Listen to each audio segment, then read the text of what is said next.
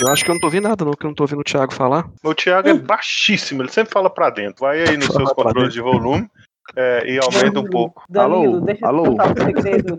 Tipo, Deixa a Dai fala pra fora, né, arrotando, e ele fala pra dentro. É isso aí. É isso aí. Olha aí, já pegou Ele fala pra dentro e sai depois, né? Ah, mas tá lá no Danilo, A podcast. gente, a gente só descobre o que o Thiago falou depois da edição. A gente É. não sabe, não. Durante Eu o acho que a gente podcast, a só gente não sabe sabe. que ele falou alguma coisa quando depois que eu edito. Entendi. Mas vai, vai tudo num áudio só ou depois tem que mandar o áudio pra você? É, não, do jeito que tá aqui, o, o, esse boyzinho que falou aí que tava gravando, ele grava tá. no servidor e grava cada pessoa num- numa faixa em separado. E aí Uhum. depois eu, eu baixo e edito. Ah, beleza. Cla- como é que é? Claquete? Craquete? Não, tem de- aqui, de aqui, gravação. normalmente, aqui normalmente a gente vai conversando até que o Thiago inventa uma ponte aí do nada e, Ah, e aí a gente entra no assunto. Apesar de que esse É, modelo de eu- programa, que é o Conversa e Martelo, né? Ele não tem transição. Então, daqui a pouco eu já, já, eu já posso fazer a abertura. A não ser que, Thiago, Thiago, você tem ponte pronta pra hoje? Eu acho que não, acho que não. Se, se tiver, vai. Mas. Vai aparecer. Salve, salve galera, aqui quem fala é Thiago e eu sou sempre o último no combate. Salve, salve galera, aqui é o Rafa e eu não sou um mestre tão cruel assim, é intriga da oposição. E aí, galera, aqui é a Dai e clérigo é sempre a melhor classe. Olá, pessoal. Aqui é o Danilo. Eu tô muito nervoso. Vamos lá. Oi, tudo bom? Aqui é o Júnior. E deixa eu te perguntar: você tem dado em casa? Meu Deus! Ai, meu Deus. Não. Eu sou a pessoa que ri dessas coisas. Meus alunos ficam fazendo essas piadas na sala porque eu não consigo conter o riso. A gente perde 20 minutos. Essas piadas são as piadas que eu rio. Meu Deus, Júnior.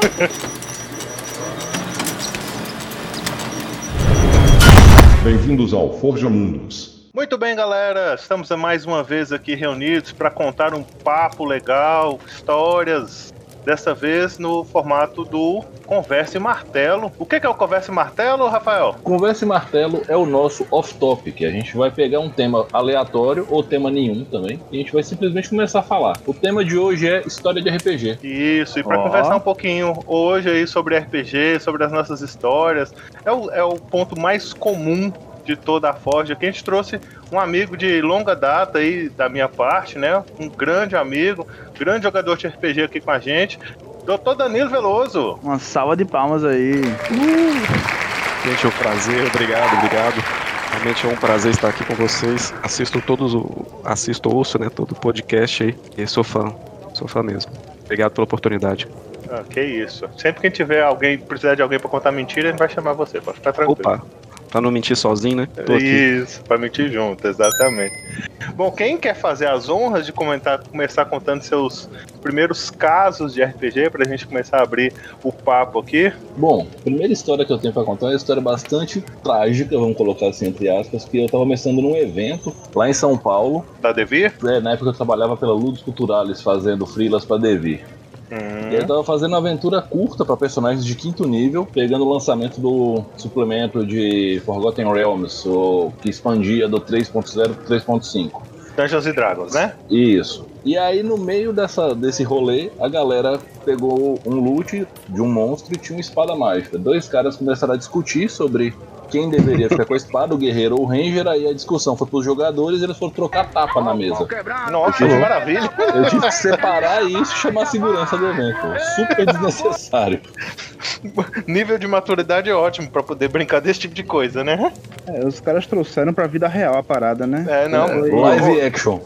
É, virou um, virou um live action, exatamente. Olha, mas aquelas, aquelas disputas de item do WoW só não dava briga porque era online também. Porque É, te porque o falar. nego ficava longe, né? Tava um em cada país, praticamente. A gente ouvia cada palavrão ali. A única coisa que eu não acredito nessa história é item mágico na aventura de Rufeira. Digo mesmo. A aventura não era minha, era uma aventura pronta. É uma realidade aí. Ó. Ah, vocês que Ah. jogam com o Rafael aí, ele é muito mão de vaca, é? Ele é ruim de, de jogo, assim?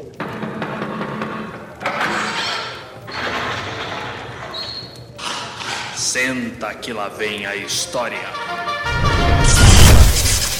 Na verdade é porque é o seguinte, a gente jogou muito D&D quinta edição e no D&D quinta edição existe um trauma editorial por misdesign de itens mágicos da terceira e da quarta edição. Na quinta edição, os itens são muito fracos ou muito fortes e na maior parte do tempo eles são descartáveis. Os personagens fazem o que fazem por conta própria. Você não precisa en- entupir a galera de item. A galera vai sair voando, soltando raio, ficando invisível, fazendo a desgraceira toda por conta própria. Mas quer dizer, e, e quando é que foi esse evento, Rafa? 2004. Você vê que as pessoas só pioraram, né? Hoje a mesma coisa, só que no Twitter. Mas tá aí na mão, tá aí na mão real, velho. O pessoal só não sai na mão real porque tá longe no Twitter, mano. Você- você- agora, você imagina, você, sai de sua casa, lá da puta que pariu, aí você vai pra um evento que é basicamente desconforto, calor e comer mal, conviver com um monte de gente, você- porque você preza a diversão. Aí você chega lá pra se divertir, a primeira coisa que acontece é você não saber se divertir em grupo e por isso você tem que sair no tapa. Ah, então, uma coisa muito importante, já que a gente tá fazendo um programa sobre RPG, gente, por favor, o RPG não é o momento pra você sair no tapa com seu colega, não é o momento pra você brilhar mais do que os outros. É o momento você jogar em equipe. É, é- é- até, até o nome jogar pra RPG eu acho errado. Porque RPG não é disputa, né? É cooperação sempre. Exatamente. E é por isso que a maioria das vezes, a maioria das vezes eu faço um personagem healer. Porque eu fico pensando, ah, não se preocupe não, Daiane. Gente pra dar porrada vai ter. Gente pra encher a mão, jogar 50 dados vai ter. Você tem que fazer o que não vai ter. Então é bardo, é clérigo, só jogo assim. Seguidor de sete. Aham. Cor- Corta, corta a cena pra, pra Bada que, que Daiane fez, que a gente tomou TPK. Mas isso aí não conta, né? Ah, não, eu acho interessante isso. Vou Aquela fazer o que eu- suporte. Vou fazer o suporte do time e o suporte toma TPK. Normal, sabe o mais legal Não, sabe eu, Não, não. Nessa, nessa situação, eu jogando de tanker com um personagem que aguentava muita porrada, eu segurando cinco bichos em cima de mim e dois arqueiros lá no fundo e a galera brisando, deixando os arqueiros lá. Moral da história, os arqueiros mataram a gente. Mas sabe o que é? A gente tava jogando essa aventura, um mestre era Cabelo. Cabelo, um salve que você estiver ouvindo aí. E Cabelo, ele gosta de colocar de- desafios muito grandes. Esse é o, o forte dele. Você tem que pensar pra caramba. Um pra abraço fazer. pra aí, gente. Ixi, minha Você história é tem que dele. pensar. Se... Se você for pro combate achando, vou meter a porrada e aí sair, e eu vou jogar 50 mil dados e vou dar muito dano, o personagem dele simplesmente se cura e bota pra lascar com você. Não, mas Então, o pior- Ele tem O pior foi o seguinte, o pior é que no nosso grupo, né, a gente tinha uma... Os dois suportes eram uma barda e uma druida. Só que acontecia, a druida caía, aí a barda curava a druida. Eita, tô com a boca Era uma xamã, né? Era uma xamã. é. Era uma xamã. Aí ficava nessa, um caía, outro levantava, um caía, outro levantava. E é isso aí. Tava brincando de morto-vivo. Basicamente, eu curava ela. Só que você ela é um necromante. curava. eu curava ela, ela me curava e ninguém Era um curava. healer grupo. pra curar o outro healer. Exatamente, foi horrível. Nossa, que maravilha de grupo. Foi- eu acho que foi o- a pior equipe que a gente já montou. Eram muitos bo- bons individualmente, sabe? Sabe aquele Ah, Dream é. Team que todo mundo é muito bom sozinho, mas quando junta no grupo só faz merda? Foi a gente, nessa aventura. Saudades de Erika. que maravilha. Eu tô imaginando a cena, tá lá, Rafael lá tomando porrada de cinco bichos, o Bárbaro igual um doido, sangrando até pelo ouvido, e um healer curando o outro. Aí Thiago fazia, Daiane me cura. Eu não, é melhor curar a Brenda, porque quando ela levantar, ela cura todo mundo. Ele, tá, quando ela levantar, vocês vão cair de novo, repare. Aí levantava e a gente caía de novo mesmo. Maravilha. Muito bem. Muito bem, ótima estratégia. Eu acho que o que faltou nesse grupo aí foi estratégia, não foi mais nada. Foi. Até o mestre mesmo disse pra gente isso. O que mais deu medo foi que, pra seguir a campanha, ele fez como se fosse um corte na história. E a gente começou por um outro ponto de partida com outros personagens. E ele era DD quarta edição, então ele sorteou as roles no dado. E aí o bagulho ficou muito louco porque de- nessa outra situação tinha dois tankers, eu não lembro o suporte, se tinha quantos eram, e só saiu um DPS, Tinha né? Um suporte. agressor. Não, sim, Essa mas eu não lembro se era um é ou do dois. Azencar, pô. É, então, eu não sei se tem mais alguém junto com a Zencar, mas eu acho que tem. Tem Darius. Ah, é, tinha um personagem de Andrés, que eu não lembro. Salve, salve, Andrés, que deve ouvir. Então, Thiago fez o healer mais absurdo que eu já vi na minha vida em todos os sistemas, porque a Zencar é outro nível, é outro patamar. E aí eu fiquei sozinho com o dano. Eu falei, bom, eu tenho que ser o principal causador de dano do grupo. E eu sou ridículo jogando dado. Eu jogo tipo 3D2, eu tiro 5 somado. É, tipo eu. Aí eu peguei e fiz o quê? Cacei a classe da quarta edição que mais acumula modificador, achei feiticeiro, e aí eu fiz a Tesla, que o, o ataque da Tesla dá um D12 de dano padrão, só que meu bônus é mais 23, então facilita Ah, bastante. pra garantir, né? O combo do combo. Combando que sabe o que não sabe. Tá o pai Diretamente tá o filho, vídeo, né? gente. Tá o pai tá o filho. Gabriel aprendeu com ele direitinho. É? Ele fala, escolinha de não adianta Gabriel." você querer- não adianta você querer combar Gabriel. Gabriel olha pra cara dele, como quem diz, Rufeira, é só o que você faz, Rufeira. Como que você tem coragem de dizer isso na minha cara? não, mas é- nessa aventura, o clérigo de Tiago, Azencar, ele barreou o mestre. Tá, traduza pro português fora de, É, eu ia do pedir Nordeste. também. é. Ia É, gente, também ó. pra explicar aí. Barreou é você deixar a pessoa chateada. Ah, Entendeu? tá. E aqui a gente Ok. tem uma, uma, uma máxima que é o seguinte: barreou, paga o lanche. Não pode barrear, tem que ficar na moral, tem que aguentar a zoeira. Ah, entendi. Aí pegou pilha. É, pronto, pode ser, pode ser. Eu acho que é o. Se não sabe brincar no Desk pro Play, a gente é barreou, Aham. paga o lanche, entendeu? Mais ou menos. Entendeu. Todo mundo tomando dano e Thiago quietinho, porque Thiago ele tem um, um, um demoninho interior que faz ele jogar por último sempre. Não importa se ele tem mais um milhão de, de iniciativa, ele vai ser o último. Isso é uma Tipo aqui no podcast. No podcast ele é o primeiro, ele só fala por último. E sabe por que, que eu coloquei Thiago pra falar primeiro? Porque senão ninguém nem ouve a voz dele. Cadê ele? Ele tá mutado, ele tá Aí, comendo é, bolo. com ele mutou, ficou nervoso, apelou de novo. Daqui a pouco eu vou, eu vou até criar um meme do Thiago Apelão também. Tá barrado? Como é que é? Barrado? Barreado? Barreado. Rapaz, eu fiquei falando aqui meia hora e não sabia que tava mutado.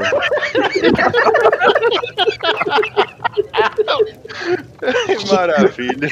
Uma salva de palmas pro profissional. Esse aí é olha aí. podcaster mesmo. Raiz. É isso aí. É, voltando ao assunto, né? Vamos voltar aqui, vamos deixar aqui a, a zoeira. Agora vamos voltar pro assunto. O Ah. meu clérigo, era, meu clérigo é o seguinte: no, no meu turno, eu meio que tomava 5 de dano automaticamente e curava 30, sabe? Entendi. Então tinha essa troca e o mestre tinha que me focar primeiro, porque senão ninguém, ninguém do time morria. Ninguém morria, Tipo, né? troca de agiota, né? Porque, como assim, É. que cura 30? É, é um bom negócio, né? Um registro, né?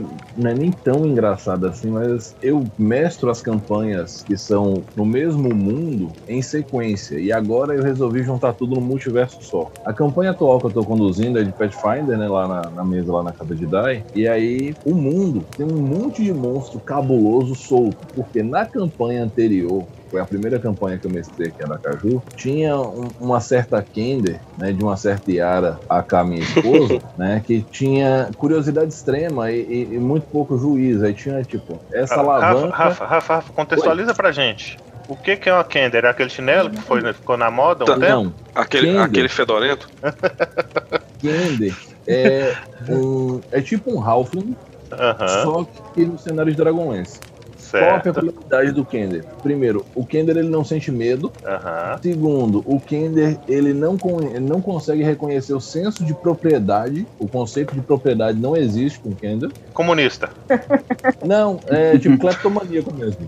Ele- é o quê? É, Tiago fez um Kender ladino que ele dizia: Eu não tô roubando, não. Aí, rapaz, essa espada é minha, tava aqui. Ele, então, tava aí, você não tava usando pra nada. Eu peguei emprestado. Mas você não É. me disse. Mas eu tô te dizendo E agora. assim, tanto é que numa comunidade Kender, um objeto que passa uma semana em casa é relíquia de família já. Ah, entendi. Tá bom. E aí você jun- e eles são curiosos, tagarelas, tudo isso num nível extremo. E pra piorar, eles ainda têm a habilidade de, de dizer as piores coisas possíveis da pior forma possível para as pessoas. O nome dessa habilidade é insulto extraordinário. Ah, que maravilha. Seguindo, a Kennedy, mas a Kennedy de amor era simpática. Ela insultava só quando tava com raiva. Aí tinha o, a- o painel de runas escrita, o mago traduzia. Esta alavanca não deve ser puxada porque ela vai liberar um monstro de 200 braços, cada um com uma espada de cada dois, espada de duas mãos. Nunca vi um monstro assim, o Hecaton, que ele puxava. Pum, o negócio saía. Tem uns quatro monstros desse tamanho assim no cenário. Nossa, que maravilha. Inclusive, lidaram com um deles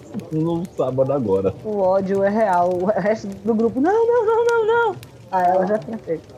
É. Ah, mas esse, esse, esse tipo de, de personagem curioso é divertido. Danilo é mestre pra fazer personagem assim. Danilo adora Ah, é? fazer esses. É, você gosta de fazer uns personagens meio troll, assim, meio zoeira e tal. Falando em personagem seu, Danilo, você lembra daquela aventura minha? Foi a última aventura que você jogou de RPG aqui com a gente. Antes de você casar, seu primeiro casamento ainda. Vixe, Lá na casa do, do seu amigo Amon, lembro. que Igor fez um personagem GURPS, martial arts, usou as regras todas do grupo artes marciais. E você fez um cara que a única coisa que tinha era ST. E você deu um cacete nele, Igor ficou putão durante a aventura.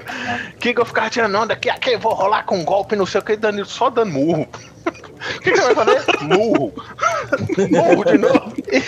E ver que a sorte estava a favor de, Igor- de Danilo, era cada. E uma hora o Danilo começou a agarrar e dar. jogar no chão, pisar. Abraço do Zangief. É, Meu Deus. teve, é, era uma aventura de fantasia. E assim, foi por nada a briga dos dois, assim. Acho que foi tipo, só porque Igor queria mostrar que o personagem dele era mais forte. E acabou tomando um pau.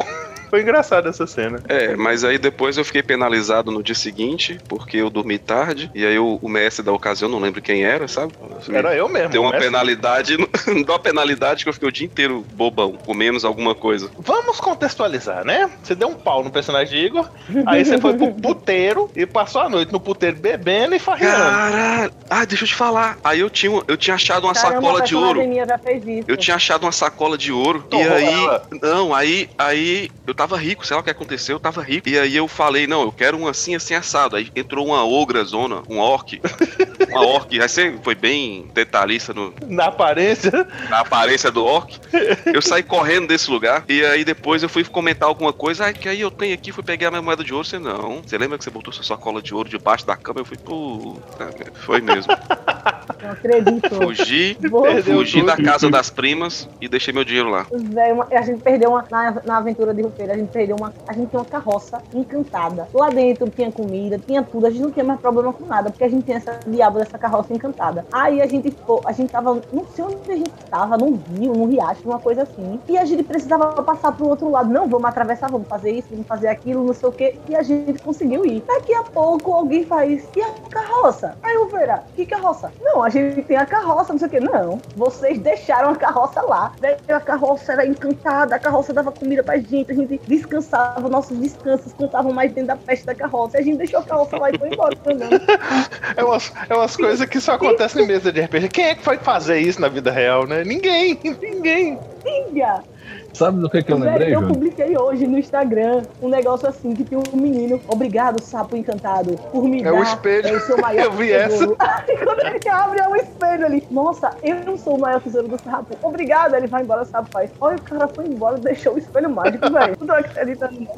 Meu Deus, RPG é isso. As coisas que a gente É. faz Sabe do que, que eu lembrei? Ah, Lembra de quando você fez o módulo dos catrilhônicos? ah, meu Deus, que vergonha. Eu lembro. Ah, aquilo, aquilo era muito bom, pô. E aí, é, eu lembro que eu fui, fui a única pessoa da mesa que fez um humano normal. Aham. E era um número ímpar de players. O resto, a a metade de um lado era tudo psiônico, a outra metade tudo catrilhônico. Uhum. E eu não lembro. E eu era da polícia. E eu tinha umas peculiaridades bizarras. é Tipo. Então, Já- eu, já- eu já tava vou pesquisando explicar. no Google aqui e não achei. Já já vou explicar o que que é. eu Ah, não lembrei. me lembro porquê, eu só lembro que Herman e Alan Daniel estavam tentando matar uma, uma NPC que eu tava fazendo a guarda porque era testemunha de um crime. E eu lembro que eu entrei na sala atirando neles com ataque total. Eu falei com você que não ia usar fogo letal, só que eu tirei um fulminante pra atacar cada um. E aí eles ficaram aleijados. O pessoal falando que eles fazer acrobacia com cadeira de roda depois. É tipo aqueles caras que fazem aquele salto nas mega rampas, né? De cadeira de É. roda. Só se for. Bom, contextualizando. Na época, a gente jogava só GURPS. GURPS é perfeito em termos de regra, mas não tem nenhuma ambientação. Eu não tinha ambientação nenhuma. Então eu ficava criando muita ambientação. Tanto que eu tenho um sistema inteiro criado aí, né? Mas eu ficava criando muita ambientação. E uma dessas, eu criei essa dos quatrilhões, que nada mais é do que uma explicação para supers, para poderes. Tipo, tem os mutantes de X-Men. Aí eu criei que a explicação era isso. O que que é? O Catrillion foi o, o, o trem que eu inventei, é uma partícula que vem perdida aí do espaço sideral e bombardeou o planeta Terra e as pessoas sofreram mudanças por causa disso. É a versão sua das, da névoa terrígena, dos Ah, inumanos. lá alguma da coisa assim, eu nem sabia dessa névoa terrígena na época. Não tinha aparecido ainda. Pior do que isso é a origem do, do, do, do, do, do, do- do Catrilho em si. Isso foi uma aventura de Marcinho. Vale a pena. É bom você ter lembrado, Rafa. Foi uma aventura de, de Marcinho.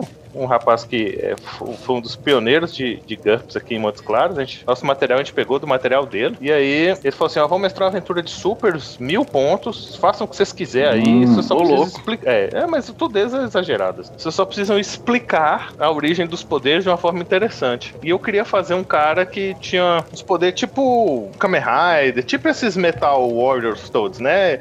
Transforma numa armadura e tal, Jaspion, esses caras. E aí, o que que eu fiz? Olha a história do meu personagem. meu pai tava numa praia de nudismo, Começou bem. Começou bem. tomando Meu sol lá, curtindo. Começou bem, não comecei, Thiago? Comecei bem, ó. E, foi quando surgiu o termo catrilho. Ele tava lá na praia de nudismo, tomando sol, curtindo o Nossa. sol lá e tal. Aí veio uma única átomo de catrilho lá do espaço sideral e acertou o ovo dele e modificou o espermatozoide que criou meu personagem. Um e só. aí. E aí, esse espermatozoide era capaz de sintetizar e produzir o catrilho. E por isso o meu personagem tinha esses poderes. Meu Essa era a explicação. Mas eu não entendi. Você. Aí seu pai te É, botou pra fora ali? Não, eu tive um filho. Ele teve um filho e por acaso esse filho era isso. Ele não, ele não, não, se, não se resolveu sozinho lá. E eu, Ah, tá. Entendi. Só uma observação. Ah. Eu tô achando que eu ouvi a voz do Thiago distante aí, tentando falar alguma coisa. O Thiago ele fica grunhindo assim durante as gravações, depois eu limpo tudo e tenta. E eu acho o que ele falou. Ele fala baixo, Ah, a gente tá. quase não ouve. Né, Thiago? É isso aí, mas agora, agora é minha vez de contar minha história. Conte sua Aí, história então. RPG, Olha. quando, quando eu fui mestrar um, uma mesa que só tinha iniciante, né? Aí a missão era simples. é, a missão era eles, eles invadirem uma caverna com Goblin. E aí eles acabaram desenvolvendo alguma coisa na cidade e receberam uma informação de que é, na caverna tinha uma passagem secreta. Aí eu, na minha ingenuidade de mestre, pensei que, putz, eles vão passar pela passagem secreta, vão resolver o problema, suave. Porém, na mesa começou uma discussão pra saber se entra na passagem secreta, se não entra, e entra se não entra, e entra se não entra. Velho, foi um- uma parada que eu olhava assim e falava, mano, Aquelas horas que a gente fica olhando pros jogadores e fala assim, gente, só vai. E, e- e esse foi o mesmo dia da corda que você tava me contando? Foi, foi. Aí, tipo, na passagem secreta tinha uma corda. Aí eu falei, pessoal, a corda começou a balançar. Aí todo mundo, beleza, vamos fazer furtividade. Aí eu falei, beleza, mas de vocês, quem é que tem furtividade? A mesa tinha oito pessoas. Só duas pessoas tinham furtividade. Eu falei, beleza. Então façam aí. Eu sei que quem não tinha não passou. Os goblins apareceram e fugiram assim os, go os goblins. Eu falei, putz, agora que eles vão entrar, vão esbagaçar tudinho. Aí um vira pro outro e fala, velho, eu acho melhor a gente tapar essa passagem secreta e invadir pela frente. Eu falei, ué, Hein? mas isso aí não faz sentido nenhum. E foi isso que eles fizeram. E foi assim que eu matei um monte de jogador na pedrada. E, bom, Os goblins dando pedrada. Quando o QI. quando o QI do personagem é maior que a do, do, do dono do personagem. né? É. Ai, e, e Thiago, ele é muito amigo do meu irmão. Ele tava jogando essa aventura aqui com meu irmão. Aham. Daqui a pouco ele entra no meu quarto com uma cara de decepção Seu irmão? tão grande. Não, Thiago. Aí eu, o que foi, amor? Aí ele, matei todo mundo com goblin. com goblin. Pô, eu cheguei, putz, eu vou pedir perdão aos mestres aí, que eu, quando eu fui jogador, porque puta merda, velho. Meu Deus do céu, velho. A galerinha, a galerinha se esforçou, hein? Ali foi foda. Não, mas tem- hora que os, os jogadores inventam de fazer uns trem que parece que é, é- é- Tá todo mundo meio retardado no dia, né? Que saem umas ideias que, e todo mundo concorda, não, essa é a melhor ideia. Realmente essa é a melhor ideia. Umas loucura. Às vezes não é nem loucura, é só merda mesmo. Às vezes é. Sério, tem, mas tem aventura que você olha pra trás assim, meu irmão, o que eu fiz nessa aventura? Se isso fosse. Eu não vou é nem. isso que eu tô fazendo na eu minha não vou vida. nem entrar em Agora eu tô entendendo tudo. Falar Danilo. assim? Eu tô escrevendo, só um rapidinho, rapidinho, tô escrevendo um resumo da campanha até agora, porque eles me pediram. Eu tô com três páginas escritas e mais ou menos 17 plots que eles deixaram pra trás. Normal. É, é. Você ia contando aí, Ah, Danilo? nem a gente sabe onde a gente tá nessa aventura. Então, eu ia contando uma aventura que eu joguei com um personagem memorável chamado Burok. Vixe, esse eu gostava, viu? Esse virou Burok- NPC. Esse virou NPC no, Burok no meu foi um livro. dos pe- personagens que eu mais tive a afeição. Era um anão, guerreiro. E em um certo momento a gente estava saindo de, um, de uma torre para chegar num, num, num, num planalto, assim, tipo o elevador Lacerda. Uhum. Uhum. A gente subiu uma torre para chegar lá em cima e encontrar a tribo dos, dos Minotauros. É, tinha uma parada assim mesmo. E aí, só que tinha uma porta, uma linda porta, e o Burok, eu vou abrir essa porta. E tá, meteu a mão, tomou um choque. Não! Aí ele pensou, ah, desarmei a armadilha, vou de novo meter a mão na porta. Simpson! Meteu a mão na porta e pá, tomou outro choque. Não! é possível, que ainda tem carga nesse negócio. E meteu a mão de novo na porta. Não! É Homer E e, eu quase morri. Eu quase morri.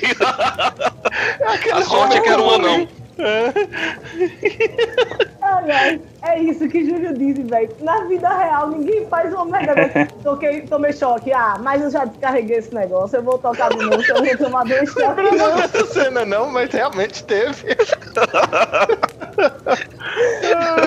Pois foi, Meu aconteceu. Tem uma história que eu conto que se a gente falar dela pra cabelo, o cabelo vai falar assim, isso é um trauma. Eu tenho é, apenas lembranças nebulosas, porque é muito traumático. Acho é o dia eu que eu quase que é. matei o grupo com a parede. Exatamente essa história, olha aí. Essa história é maravilhosa. É Imagina, a parede né? desabou em cima de todo mundo, né? Não. Vamos Claro que não. contextualizar. Nunca é isso. É tipo assim, é mais fácil um o pessoal ter trombado na parede infinitas vezes até morrer. Só por. É, é tipo isso. Exatamente isso a história. Tô falando.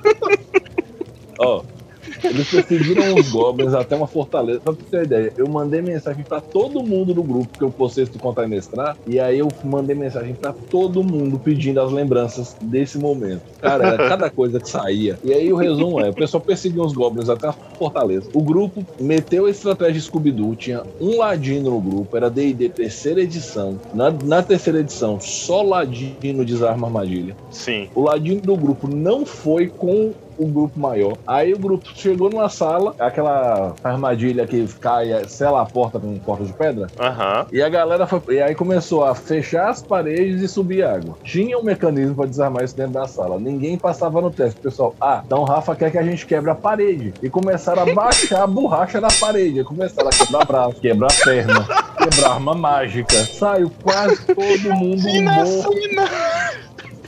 Aí conseguiram hoje. destravar a água, a parede Porque você continuou. deixou? Não, não, porque finalmente eu tipo, a CD, a, a dificuldade era 18. A galera era não, era 19, a galera ia tirando 18, 18, 18, 18 e tiraram 19. Aí desarmaram essa. Não acharam a outra, só que aí o mago, que era cabelo, não, cabelo era o Alcarcanos nessa aventura. É, o mago mandou uma, aquela magia mensagem pedindo socorro pra Ladina, e aí a Ladina conseguiu vir desarmar por fora a armadilha das paredes. Nossa, aí, sim. Aí saiu aquele monte d'água e a galera, tipo, um sem quebrada lá clavícula, Todo mundo subindo até o talo. Todo mundo É. quebrado lá dentro. Até hoje, se a gente tiver na dungeon, aí, aí Rufeira, eu vou pra esquerda, tá certo. Porque aqui no final, uma parede, bora voltar. Ele nem deixa a gente fazer nada. Calma aí, cabelo, deixa a gente ler runa. Não, pô, tem uma parede, não é pra ir. Vamos pro lado de cá. Será que não Ele traumatizou? Não enfrenta a parede. Ele não enfrenta a parede, esse é o limite dele. E o não, parede pior não. é que, sem brincadeira, eu não rolei nada. Era tudo rolagem deles. Só que aí atacava a parede, parede de pedra, não sei quanto de dureza, não sei o que. Eu falei, fortitude. Pá! Perna quebrada. Que maravilha. que Esses maravilha. heróis com osteoporose aí fica difícil, né? Era foda, pô. É igual o Anderson Silva dando canelada na- no MMA, É, pô. nossa. Ô, Rufeira, me diga uma coisa. Hum. Alcarcanos, que é o NPC que cabelo usa direto, né? Que é Uhum, Quando eu era Hélia, Alcarcanos ele era paladino deus do tempo também, que nem eu, né? uhum. É Alcarcanos. E Ele era um personagem de cabelo, foi? Que ele É. transformou em NPC. ele era um ranger na minha aventura. Hoje em dia ele é um NPC muito da hora, velho. Com o Thiago aconteceu o contrário com o seu Balgon. O seu Balgon era um NPC. Vocês gostam de uns nomes também que tem quase, É. quase é, é, é, é duplo sentido, né? Carcano, O- seu bago. Que miséria que os nomes vocês arrumam. E o pior é que o Carcanos virou um NPC tão brabo que a gente ouvia, nossa, o Carcanos, meu Deus, É. o Carcanos apareceu Toda vez que eu mentor de cabelo esse cara aparece, a gente sabe que ele vai resolver alguma coisa ou dar uma missão ainda pior. É, ou então ele vai dar um item mágico, uma coisa muito foda assim. É. Tem um colar que Elia tem, que era minha personagem na aventura de cabelo, que viaja no tempo, que é muito da hora, velho. Tem umas gemas dentro. Ele só dá item mágico bom. É, É. o dos melhores NPC. O seu Balgon, o seu Balgon que eu transformei depois um personagem pra jogar, ele era um NPC de um, de um RPG que eu tava mestrando, né? E que os, os personagens simpatizaram muito com ele. E na história que eu tinha criado, ele morria. Só que aí eu, eu tentei matar ele, só que a galera parou, parou, parou. Parou o que eles estavam fazendo pra tentar reviver esse personagem e gasta ponto de magia que não tinha e não sei o que lá, faz massagem cardíaca. Velho, eu fiquei com, eu fiquei com dó tão grande. E deixou trazer ele de volta. Eu falei, velho, vou reviver esse maluco aí, velho. Aí eu revivi ele. Então, nessa aventura, a gente tava jogando um Dark Fantasy desgraçado de Thiago, porque assim, cada mestre tem um, um- um objetivo na vida. E de Thiago é desgraçar com o nosso psicológico. E depois da É aventura um bom dele, objetivo. É um ótimo Depois- objetivo. Rapaz, ninguém dormiu direito na noite do Halloween. que Ele mestrou Call of Cthulhu. Ninguém, todo mundo Brenda fez. Daiane, Brenda, É, terminou eu tive uma namorada falando assim também. Daiane, como é que eu vou dormir agora? A bicha tava assustada. Ai, velho. E a aventura do Dark Fantasy de Thiago era muito desgraçado. Se a gente encontrava uma criança, essa criança tentava matar a gente. Era uma coisa desgraçada mesmo. Aí a gente tá andando, aí faz, tá vindo uma, uma carroça. Oxi, a gente já jogava iniciativa, porque só tinha gente desgraçado naquele mundo. Aí, aí eu tava jogando com um mago, eu fiz. Não, peraí. Primeiro eu quero uma intuição, gente. Não vamos não, que a gente não vai ter condições. A gente tá no comecinho da estrada. Vai acabar meus espaços de magia tentando matar esse povo todo. Não vai dar certo. Vamos ter calma. Aí, Tiago, intuição. É gente boa. Aí a galera olhou pra cara dele assim, intuição. Aí alguém tinha tirado um 20. Aí ele, rapaz, é gente boa. Esse cara é gente boa. Aí a gente, beleza, vamos confiar no 20. Aí o cara, ele começou a falar como seu Baldo, que é muito legal.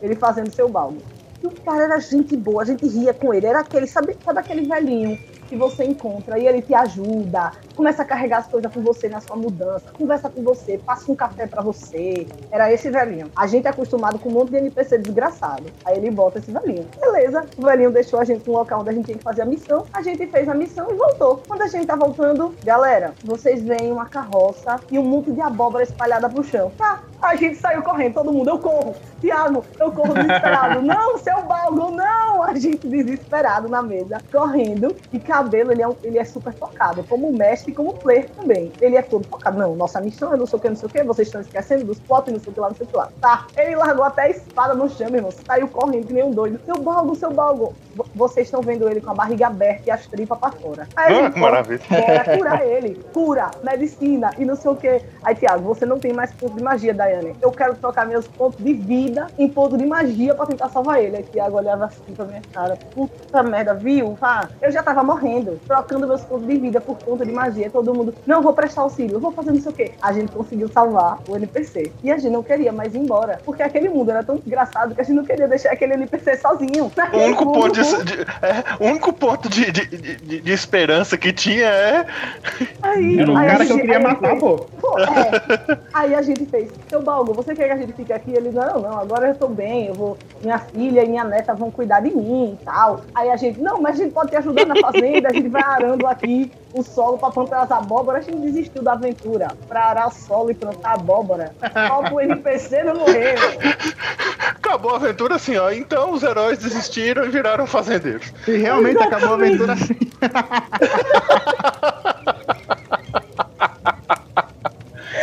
Velho, era mais. É sério, gente. Os mundos de Thiago é uns mundos desgraçados. É uns mundos Só presta assim, desgraçados. velho. Só presta assim, você? velho. Mundo desgraçado pra desgraçar a cabeça, pra o cara sair chorando, velho. Senão não tem emoção. Assim que é bom. Eu também prefiro jogar RPG assim, mas só que dificilmente você acha nesses que conseguem criar esse, esse clima. Eu não sou um deles. Então, a gente tem muita eu também eu acho que eu sou melhor mestrando High Fantasy, mas eu gosto de jogar esse tipo de mundo. Então, aqui a gente é muito privilegiado. Isso era até uma coisa que eu ia perguntar pra vocês. Porque, tipo, uma mesa com 20 pessoas, muito provável que é porque não tinha outro mestre, né? E aqui não, a gente tem três mestres, então, tipo, eles estão na metade da. Tipo, a gente tá jogando agora uma aventura de rufeira. Mas Thiago já tá escrevendo o, a ambientação da próxima aventura dele. Cabelo já tem uma aventura preparada e não sei o quê. Então, a gente sempre tem. E é um mundo desgraçado. Ah, é, não, É, o isso de aí é Thiago vai ser desgraçado. Vocês já sabem disso. Com Tanto é que certeza. Thiago, a, a Thiago não faz campanhas muito longas, não, porque a gente não aguenta o psicológico, não, pô. A gente não aguenta o psicológico. O psicológico é Aí, desgastado. aí, Para- aí uma coisa Para minha. a campanha, a gente vai pra terapia. É. Aí uma coisa minha. Eu, eu adoro campanhas longas. De preferência infinitas. Eu gosto de Eu mestrando, e mestrando, e mestrando infinitamente. Porque eu gosto de ver os players desenvolvendo seus personagens e, cri- e criando é, conexões com o mundo proposto e tal. Então eu gosto de fazer campanhas longas. Então, por exemplo, essa aventura de vampiro que a gente tá pra começar aí agora. Eu não tenho meta pra quando ela vai acabar, nem qual é o plot final dela, não. Eu vou, eu tenho o plot inicial e daí pra frente é as merdas que vocês vão fazer que vai dar rumo pra vida. Ah, é com merda que se aduba a vida, é isso aí. É, exatamente. Mas, ó, eu sempre comento que a gente tem três mestres aqui. Opa, Kenobi, quer participar também? Vai lá pra fora. Tchau. Participa lá É. fora. Eu sempre comento que aqui a gente tem três mestres, tipo, Rafa foca na ambientação. Essa é a primeira aventura de Rafa que eu não sei onde eu tô. Eu sempre sei onde eu tô, eu sempre sei o que tá acontecendo, eu sempre sei os plots, porque ele bota tudo organizadinho pra gente. Cabelo são os desafios, que são desafios. Você tem que ficar o tempo inteiro concentrado na folhinha que balançou quando o NPC sorriu, porque ele tá ali, o desafio dele pode ser qualquer coisa que tá aparecendo. E Tiago são os personagens, pô. Quando você entra na aventura de Tiago, você esquece que você não, não- você não é o seu personagem, entendeu? Você esquece, eu esqueço que eu sou Daiane e eu sou o personagem que tá lá, porque ele vira vários personagens. E ele cria imersão pra isso, né? É, quando ele muda de personagem, ele muda os trejeitos, ele muda tudo. Quando ele faz uma personagem mulher, é muito da hora, porque é muito engraçado o jeito que ele faz. Tem talento, né? É, como é que você fala, não, moleque? Quem não não. tem, né? É. pois é, né, velho? Então, lembrei, cara, de uma aventura que você mestrou, que eu tinha um personagem que chamava Jay. Ele era um, um ladino humano e aconteceu uma história. Ah, então. É a mesma do que você deu um Cara, pau ni, ni, ni- ni- É. É porque o que aconteceu? Eu tava. É, era outro personagem. É. É, porque o Jay, ele morreu. Isso, ele. Eu fui embora pro Rio Isso. e tal, fui fazer faculdade. E quando eu voltei, eu joguei com esse A, cara. a morte do. Jay foi Então, triste. A, a, a, Então, o Jay, ele era todo engraçadinho e É. tal. Foi ele que fugiu da, da, da, das putas. da casa das primas. Aham. E aí, ele. Você tinha um, um NPC, que era o Blee. Blee. Blee, um Goblin. Blee, Ah, um Goblin, cara, e você usava uns brincos de argola na época, cara. Que eu olhava pro Blee e eu imaginava você, e olhar pra você e imaginava o Blee, era muito engraçado. Eu lembro do E Blee. era uma coisa só, cara. Eu usava umas argolonas gigantes, né? Toda tribal, eu lembro. Eu lembro, Sim. sim. Eu- E aí eu olhava pra ele, pra você e imaginava o personagem. E aí teve aquela cena que a gente tava no navio e que eu, cada um foi pro seu cômodo, né? E eu não lembro muito exatamente o que que a gente falou, mas aí eu chamei o, o capitão, aí ele olhou, pra- ô, ô, capitão, aí ele olhou pra trás, eu, aí ele o quê, o quê? Aí eu não vou conseguir expressar aqui por, por voz, né? Aí eu dei aquela piscada com o dedinho fazendo um Ah, sim, eu lembro. Isso ficou marcado. Isso ficou marcado. Cara, a é. gente. Na hora foi muito espontâneo, foi muito engraçado, cara. A gente Sim. riu muito. Ficou marcado. Foi muito engraçado. Eu lembro disso, Foi- sim. esse foi o Jay. Hoje eu lembro do Jay, ele me lembra esse. O, o, o, o, Star Lord. Hoje eu É, penso mas no- seus personagens sempre têm tem uma, to- uma toada parecida. Mesmo o Burok, seus personagens sempre tem um pouquinho desse jeitão meio do Star-Lord ali de, de, de ser meio debochado, meio brincalhão e tal. Mesmo o anão seu, que é anão já é um bicho meio rabugento, ele tem uma pegadinha nesse, né? É o seu estilo de jogar. Eu acho que é o que sou eu, é. É que eu só sei fazer um tipo de apresentação. todos, todos são iguais. Meu necromante vai ser desse jeito também. É igual o Igor. Você lembra de Igor interpretando mulher? Igor interpretando mulher é Aham. ótimo. Como é que é que as gírias que Igor gostava de usar? Você vai secar o Da trouxa. bagaça. Você vê, você- Da bagaça. A- a- É. As damas medieval, as damas lá, de alta, da, alta, da alta corte. Não é que tem uma bagaça lá que vai secar o troço de todo mundo e não sei o que. Eu falei, gente, que porra de dama é essa?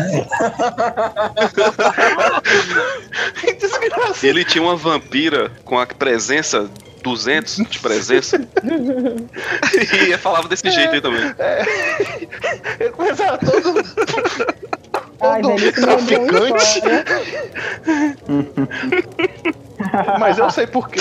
Mas eu sei por quê que ele fez o personagem feminino. Seguinte, é aventura de vampiro, nesse caso aí, aventura de vampiro. E normalmente quem faz presença é igual o, o próprio Gabriel, faz um personagem de presença. Primeira coisa que pega é tochar a aparência lá em cima, porque que- quer fazer um personagem que ele chega e abala, né? Chega divano, mano, todo na diva.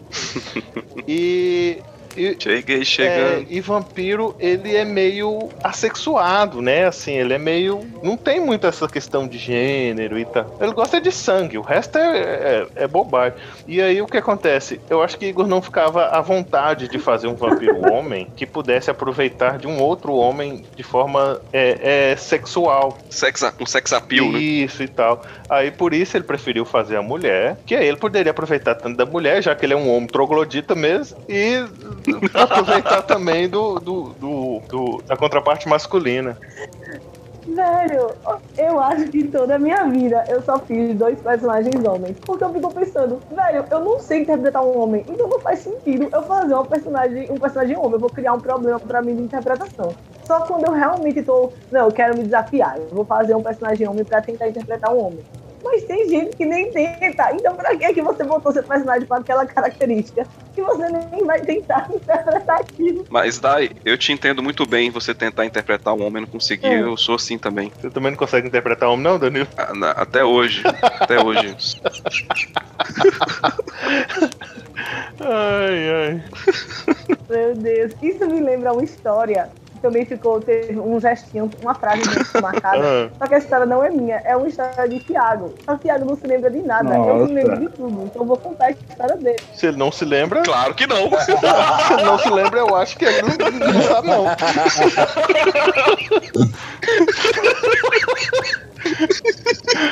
Ô, Dai, Mas essa frase ficou idealizada. Enfim, eu mereço contar a história. Ele me falou, vai lá, vida, pode contar. E eu, você sabe que eu vou contar? Não, mas pode, conta. Nem sabe o que é. E tá dizendo Fica à vontade, Vitor, fica à vontade. Tá bom, então. Tá. Então, o que que acontece? A gente tava jogando, ele tava jogando com o seu Balgon. Seu Era deixou eu. de ser um NPC na aventura dele. e É da virou aventura que você jogava de na molda. Rufeira. Era Rufeira ou era Ah, tá. Gente, contextualiza, por favor. GURPS, D&D, Molda é a clériga Ananda, ela que ela não sabia metade das magias que tinha de legal. D&D? Mas culturava direitinho. Vai, vai contando, vai contando que no caminho eu vou me lembrando aí, vai. É, eu só sabia curar, o resto eu não sabia fazer. Era D&D, era D&D sim. Aí a gente jogando quinta edição. Aí a gente, por isso que eu tava perdida. Aí a gente tava jogando e a gente chegou num lugar que era a fazenda do seu, era perto da fazenda do seu Balgon, do pai do seu Balgon. Porque ele tava jogando com o seu Balgon jovem. Ele tava jogando com o seu Balgon jo- jovem, né? Porque na aventura dele, seu Balgon era um velho, mas na aventura de Rufeira não. Ele disse, não, vou jogar com ele jovem. Porque até na- no- quando a gente tava passeando com ele na carroça, ele falou, ah, não, mas quando eu era mais novo, eu era aventureiro também. Eu tinha um machado bem grandão, aí começou a contar as histórias dele de aventureiro. Aí ele usou isso quando foi fazer o personagem pra Rufeira. Aí a gente chegou no lugar, aí Rufeira falou, olha, você conhece o cara que é o manda-chuva aqui. Ele é um amigo do seu pai ou é um amigo seu. Você lembra disso, Thiago? Ah, acho que lembrei. Vai, fala. Aí o pessoal cercou a gente, né? É, que o pessoal era. Todo mundo tava dominado Hum. por um Isso. devorador de mentes, não me a memória. Aí todo mundo cercou a gente, eu olhei assim pra um soldado e mandei um porra, Jorge! Nada assim, sabe? ele olhou assim, aí seu Balgon fez, vixe, sai da minha frente. Um negócio assim, aí ele pegou e. Não, ele se aproximou, seu Balgon fez, eu vou me aproximar do, do, do cara, né? Todo mundo cercou a gente e o cara tava de frente pra gente, o líder deles todos. Aí é, Tiago fez, não, eu conheço o cara, vou me aproximar. Aí Rufeira fez, Tiago, na hora que você se aproximou, é, um cara entrou na frente. Só que Rufeira não disse que o nome do cara era Jorge nem nada. Mas como o Tiago já estava ambientado, né? Rufeira disse que ele conhecia todo mundo no lugar. Um cara passou na sua frente, Tiago virou assim pro cara fez. Porra, Jorge, na mesa. A gente não aguentou, não, velho. Na hora foi muito espontâneo também. Ele mandar um porra Jorge. Aí a gente tava falando porra Jorge aleatório agora nas aventuras. Teve, teve, outro, teve, outro, mo- teve outro momento dessa, dessa mesma aventura que a gente entrou em, um, em uma zona que todo mundo ficava vivendo uma fantasia bizarra, assim, sabe? Completamente oposta do seu Essa é personagem. obra Tipo, meu personagem, Essa era um- aventura eu considero a minha obra-prima. A É parte mesmo, Meu pornográfica. personagem é um. Não, porra, não a zona de putaria, não, caralho. Ah, Danilo, você tá onde que tá aí? Meu personagem. Isso porque é segunda-feira, viu? Mas, a gente Mas esse diabo desse menino trabalha final de semana porque inteiro, aí- você nem conta. Médico não tem vida, não. Ah, então é, então é segunda-feira mesmo, que ele sextou na segunda. Aí o meu personagem, ele era um matutão assim, tipo, ele falava meio assim, mano, aí dentro, ele falava assim, tá ligado? Só que na fantasia, a Rufero me manda, Tiago, é o seguinte, você tem várias fazendas e você tem uma mansão, né? Você meio que virou um, um, um nobre. Aí Eu falei, né? estranha, mas vamos lá. E é, nessa história eu, eu era casado, né? E minha esposa tava grávida, ela tava na hora de dar a luz. Aí eu cheguei assim, é, querida, chame o, o cocheiro, vamos para o hospital, sabe? Um- uma parada bem, bem like a Sun, assim. É, tipo, o nome do meu filho será Philip. Algo desse tipo, tipo, Felipe. Aí a gente pensando, meu Deus, o nome do filho do seu balgo matutão é Felipe. sendo, sendo que ele facilmente se chamaria Josefino, assim. Alguma coisa. Sebastiano. Uma coisa desse tipo. E nessa aventura, um, um dos colegas da gente tava jogando, tinha um personagem que era o mestre de venenos. E ele era um desgraçado, ele fazia uns elixir que era tudo veneno. E como o personagem dele era maligno, uma das poucas das vezes que, que Rupeira deixou a gente jogar com um personagem maligno. Como o personagem dele era maligno, ele ficava oferecendo os venenos pra gente também. Pra gente, pra gente se fuder, pra É gente o caótico e mal ainda, né? Porque ele queria É. ver tudo morto. Aí tinha alguém mal assim aí, molda, vamos fazer a cura. Aí eu fazia a cura. Acabou meus slots de magia, ele dizia, rapaz, eu tenho um tônico. Dá pra você tomar esse tônico e ficar bem. Uma figurinha dele, pô, escrito que é um tônico. Tem uma figurinha dele, eu tenho um tônico. Rapaz, um tônico, você fica zerinho aqui. Aí a pessoa já sabia, E essa né? caveira nesse tônico aqui? Não, aí é besteira. Você pode beber, você pode beber, confia em mim, rapaz. Aí ele ainda fazia, confia em mim, rapaz. E nessa, na hora que o Rufeira colocou a gente nessa situação, eu fui a única que não, que sabia que aquilo tudo era uma ilusão. Eles não sabiam, né? Aí eu tava com o seu Paulo na hora, né? Que a esposa dele entrou em trabalho de parto. Aí ele fez, Molda, eu já sei o que faremos. Vamos levá-lo para o Albino, o personagem que dava os tônicos pra gente. Foi um homem de confiança dele pra parir. Aí eu, o Albino A- a não. Aí eu, O não. Philip. Aí eu Porque o fazia, Albino era o médico da cidade. era um médico. Aí eu, não, pro Albino? Aí ele, "N- é, não tem homem melhor para realizar esta tarefa, Molda. Eu olhava assim pra cara dele, porra. Ele é de completa, de completa confiança. né? Só que, tipo, Essa aventura ela fechou assim, eles desfizeram a ilusão, era uma ruína de uma cidade onde tinha um- uma casa de ópera. E eles tiveram uma luta enorme lá com um vilão contra um dragão de outra dimensão. E aí tinha uma mulher que ficava tocando piano e o piano dava bônus pra eles. E aí foi o momento em que eles mais odiaram o tal do Klaus, o NPC que eu coloco que eles odeiam. Nossa, Rufino, eu não sei Porque nem porque você tá falando O desse cara Klaus, agora. ele de tinha um poder de defesa que ele, quando o pessoal ia bater, ele teleportava, ele trocava de lugar com o aliado. Hum. O Albino tinha uma, uma outra uma ladina que perseguia ele, que era apaixonada por ele, que era, disci- era discípula de uma, uma associada do mestre do, do Albino, que era o Rugones. E aí ele se apaixonar, ela se apaixonou por ele, o Albino tava levando isso aí, tava até animadinho. Cara, o Albino fez um ataque. Primeiro que assim, o Albino foi mandado pro inferno, porque o Klaus ele era um Warlock, e tem um poder de Warlock que você manda o cara pro inferno por uma rodada. O cara toma 5 de 10 de dano de fogo, perde carisma, porque volta todo torrado, sabe? Uhum. É uma desgraceira. Ele tomou esse negócio, ele voltou do inferno, ele bateu no cara pelas costas pra esbagaçar o cara, e quando o cara bateu, ele trocou de lugar com a mulher do Albino e o Albino matou a mulher dele. Velho, Ô, louco. o personagem era maligno e essa mulher era a única pessoa no jogo que ele não tava tentando matar. Não é, não é que ele tava sendo bom com ela, não. Ele não tava. Mas pelo menos ele não tava tentando matar ela, entendeu? Era o único vínculo afetivo que o cara tinha. Aí, meu irmão, ele desandou. Aí é que era tônico pra todo lado. Ele queria pegar. ele queria pegar o dragão. E Gabriel tinha um ovo de dragão. O dragão chocou. Ele queria comer o dragão. E era uma uma loucura, uma loucura. Ele ficou mais louco do que. Ah, e foi nesse lugar que é, essa minha esposa no, no jogo ela entrou em parto e eram gêmeos, só que um Exatamente. morreu. E quando a gente enterrou aí, virou uma Sakura, não foi? Foi. Pô, é, tem momento Tem uma foi foda, regra velho. nesse D- nessa versão aí do D&D que se você fizesse sexo com algum personagem, os dois jogavam dados. Se desse dado igual, tava grávido. Se desse dois dados igual, era gêmeos. Não, essa regra eu importei do Blood and Honor. Enfim, Rufeira trouxe. Foda, né, velho? Meu personagem dava uma bimbada O bicho, o bicho é velho. reprodutão. Tipo, é, direto. é tipo a vida real. Ele era o Catra. Ele era um Mr. Catra, pô. Aí aparecia os guri correndo. A gente dizia, aí é filho do seu bar, com certeza. A gente já sabia que era filho dele. Aparecia uma criança do nada. Era uma bimbada e a mulher Mas já nascia na hora? Sem condições, Não, negócio. Não. Não, eu esperava, esperava o tempo, só que quando nascia era bimbada de novo, então me filho de novo, pô. Tanto é que no fim da aventura ele tinha, acho que eram 12 ou 13 filhos. É Nossa. sério, era um negócio surreal. Depois o Feira usou ele como NPC, tinha uma aldeia que era todo mundo filho dele, pô. Casos de RPG lá da época, não sei se o Rafael chegou a, a, a, jogar essa aventura, mas foi no começo da aventura do Nexus de Inares. Não sei se o Rafael chegou a jogar o comecinho dela. E se foi no começo da aventura do Nexus Dinários, eu tava com o alquimista antes da morte dele. Ah, é, você tem que contar esse caso. Ele é ético.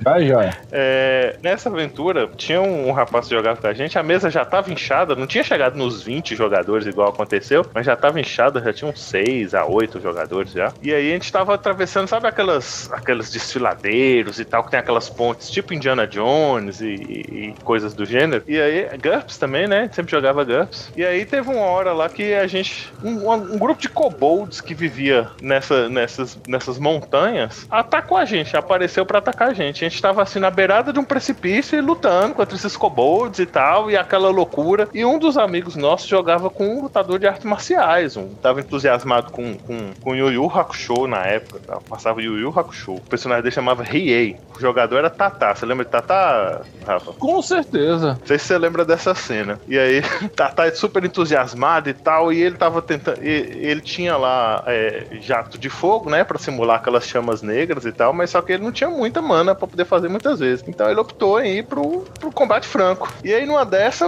a cena foi desenrolando, a gente conseguiu colocar os kobolds assim de contra o precipício. Eles estavam de costas pro precipício, os kobolds, e a gente pressionando eles. Eles sem ação mais, né? Só podiam atacar a gente. E aí, Tata veio com a super ideia genial. Falei assim: seu turno, Tata, o que, que você vai fazer, Tata? Eu vou dar voadora no kobold.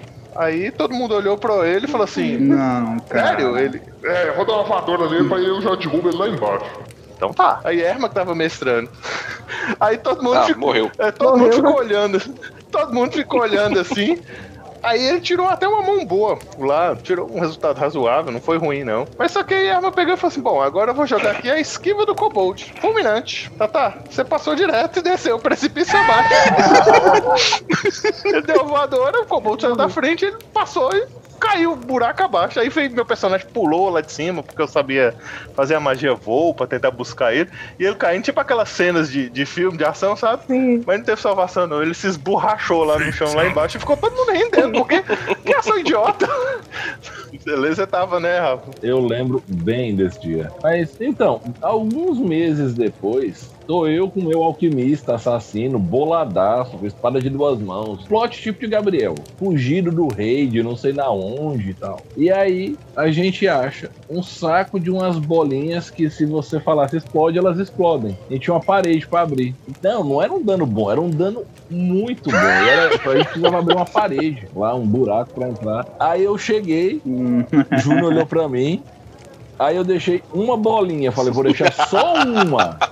Aí Erma olhou, olhou pra ele, Júnior olhava pra mim, coçava a barba. Não, não, detalhe, detalhe. Tava eu, você e Hernani nessa cena. O, time, o grupo tinha sido separado. Desse tratar Scooby-Doo. Mas é, o grupo era tão grande que não dava pra separar numa boa. Eu lembro que Hernani saiu correndo. Hernani era um ladinho. É, vou correr. E eu, fiz, é, e eu fiz a magia moldar terra na minha frente. E Rafael não sacou a, a, a, mensagem do que a gente nada, né? Do nada o Ladino chegou. focado. Mestre, eu vou correr. Linha. Aí eu peguei e falei. O mago fez uma parede de pedra na frente dele.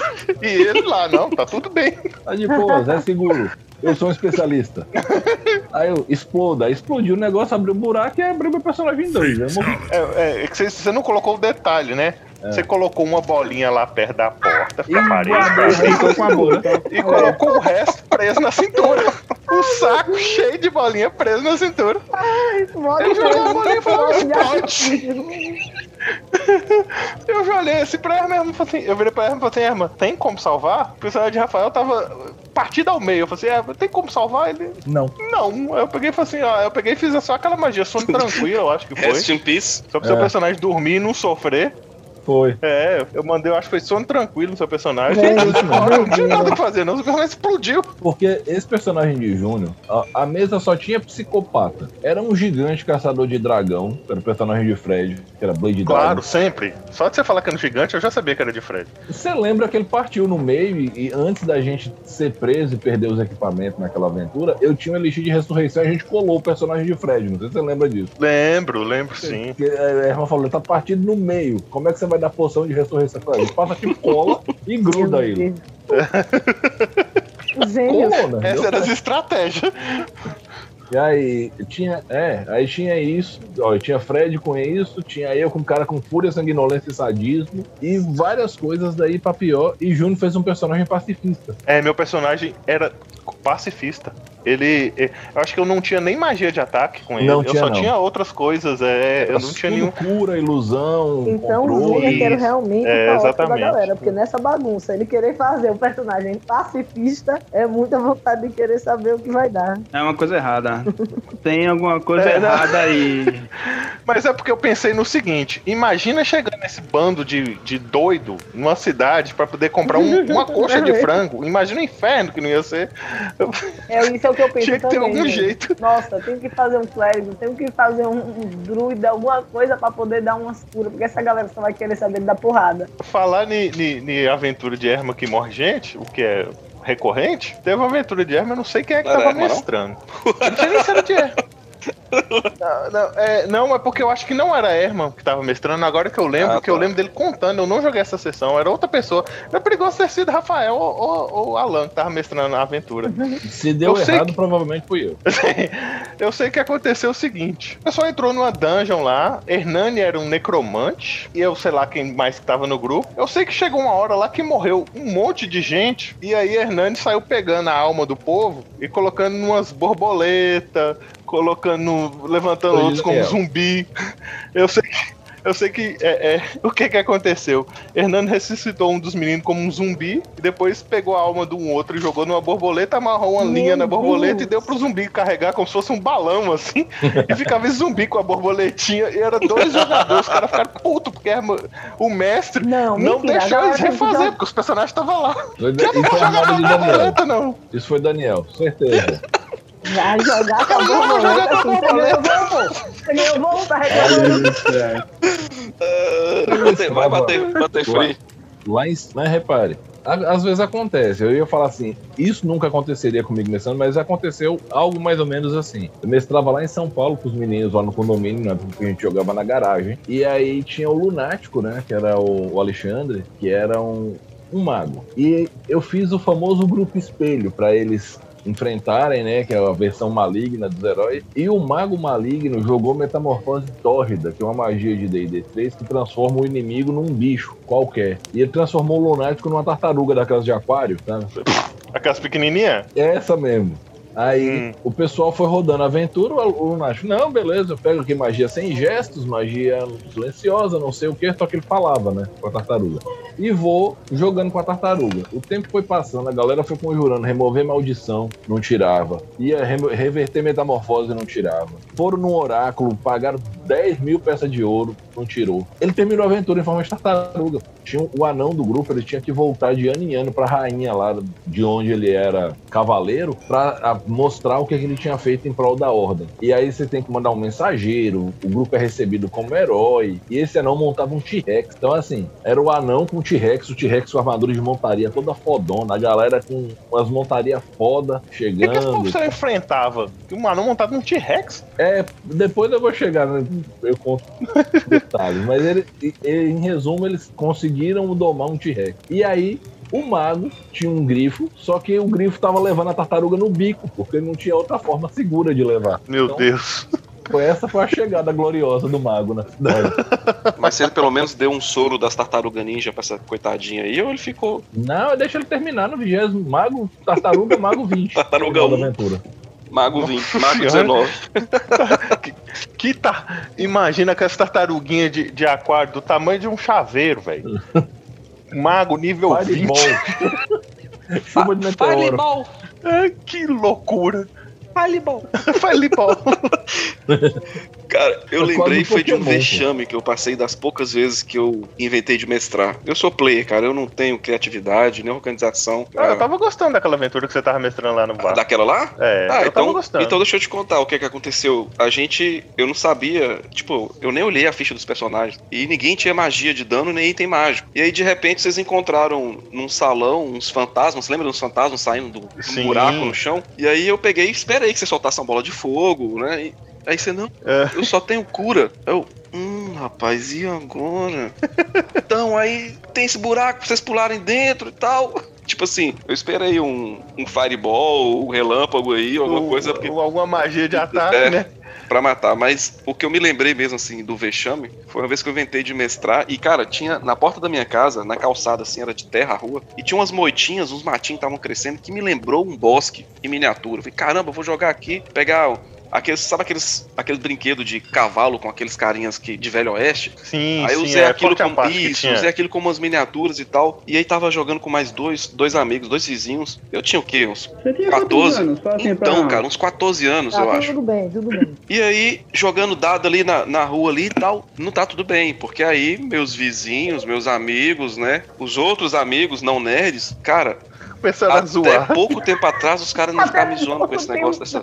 Eu brincando de forte Apache na porta de casa. eu brincando de bonequinho.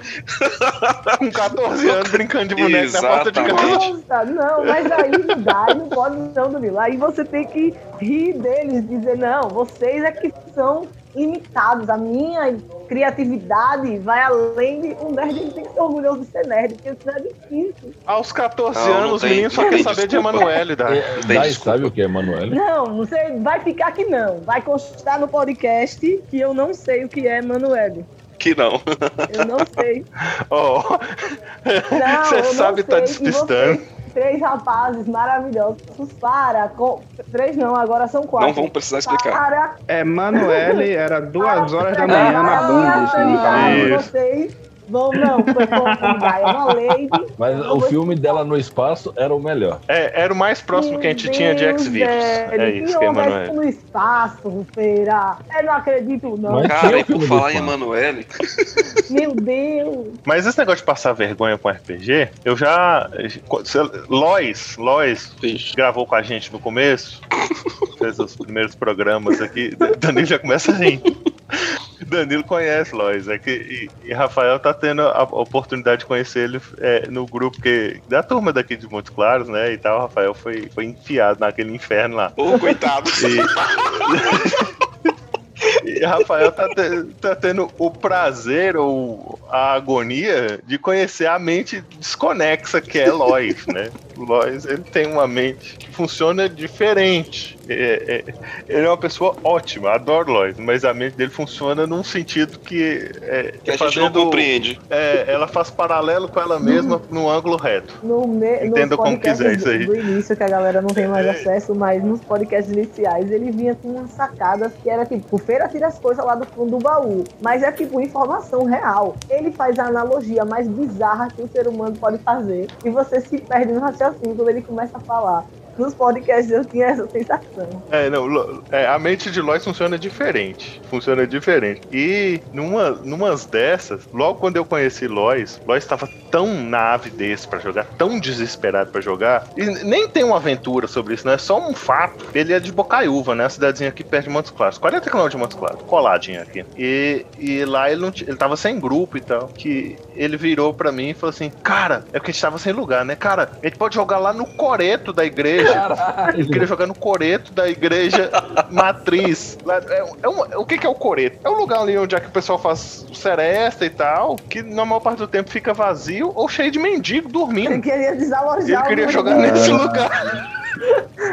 Ele queria desalojar os mendigos pra, pra poder jogar Eu fico RPG. imaginando vocês com um grid, um monte de dado na mão. Ei, moço, moço, dê licença aí, moço, que a gente vai jogar agora. Depois você volta. Fique por perto que a gente te avisa, a gente chama. Ah, mas aqueles mendigos tem os capião daquela tendinha lá. É. É deles lá. que É, os capião. Falando de mendigo, você lembra dos campeonatos de Magic que tinham lá em, em Dona Adélia, lá no Porto, lá na Magia de Marcinho Janguinho? Sim. Você lembra uma vez que apareceu um cara muito louco? Ele tava trilouco de tudo que tem, mais um pouco. E eu não sei se foi com o Reinaldo que ele começou a conversar, se foi com o Amon, alguém da galera. E mandou um do sexo viemos ao sexo iremos. A galera olhou assim, tipo, oi? Não, eu não.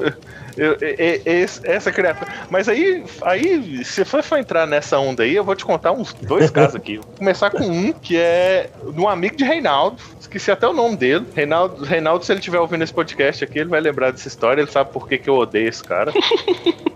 Um, um live de, de, de vampiro lá na casa de Erma. Live mesmo, live action de Vampiro à Máscara. E aí, é, eu sei que é, a reunião do. O Elísio estava ocorrendo dentro da casa, mas eu e alguns outros vampiros lá estavam na porta da casa porque a gente ia fazer um ato terrorista no meio do live. Sei que a ação era essa. E aí, esse rapaz estava tão entusiasmado e tão eufórico e tal, que a gente ia fazer uma ação. Só que live action, quem não conhece, não tem ação de fato. Você não faz, a- você não simula as lutas. Você disputa tudo no pedra, papel, tesoura ali e só descreve o que tá acontecendo, igual um RPG de mesa. As únicas interpretações que são é, é, em live action são as sociais, as intelectuais, mas conflito de forma Todo alguma. aquele sangue Você não pode de levar vinho, nem é, aquele Já tô- sangue que era vinho, sangue de boi e cantina da serra. Ô, saudade.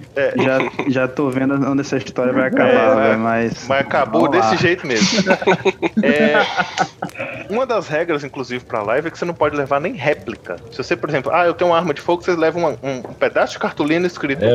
Isso, é isso. Você não pode nem levar um revólver de brinquedo, você não pode. E aí, esse boy todo entusiasmado e tal, não sei o que, ele veio correndo do nada na rua, do nada, assim, completamente é, aleatório. Ele veio correndo e me deu uma voadora nas costas.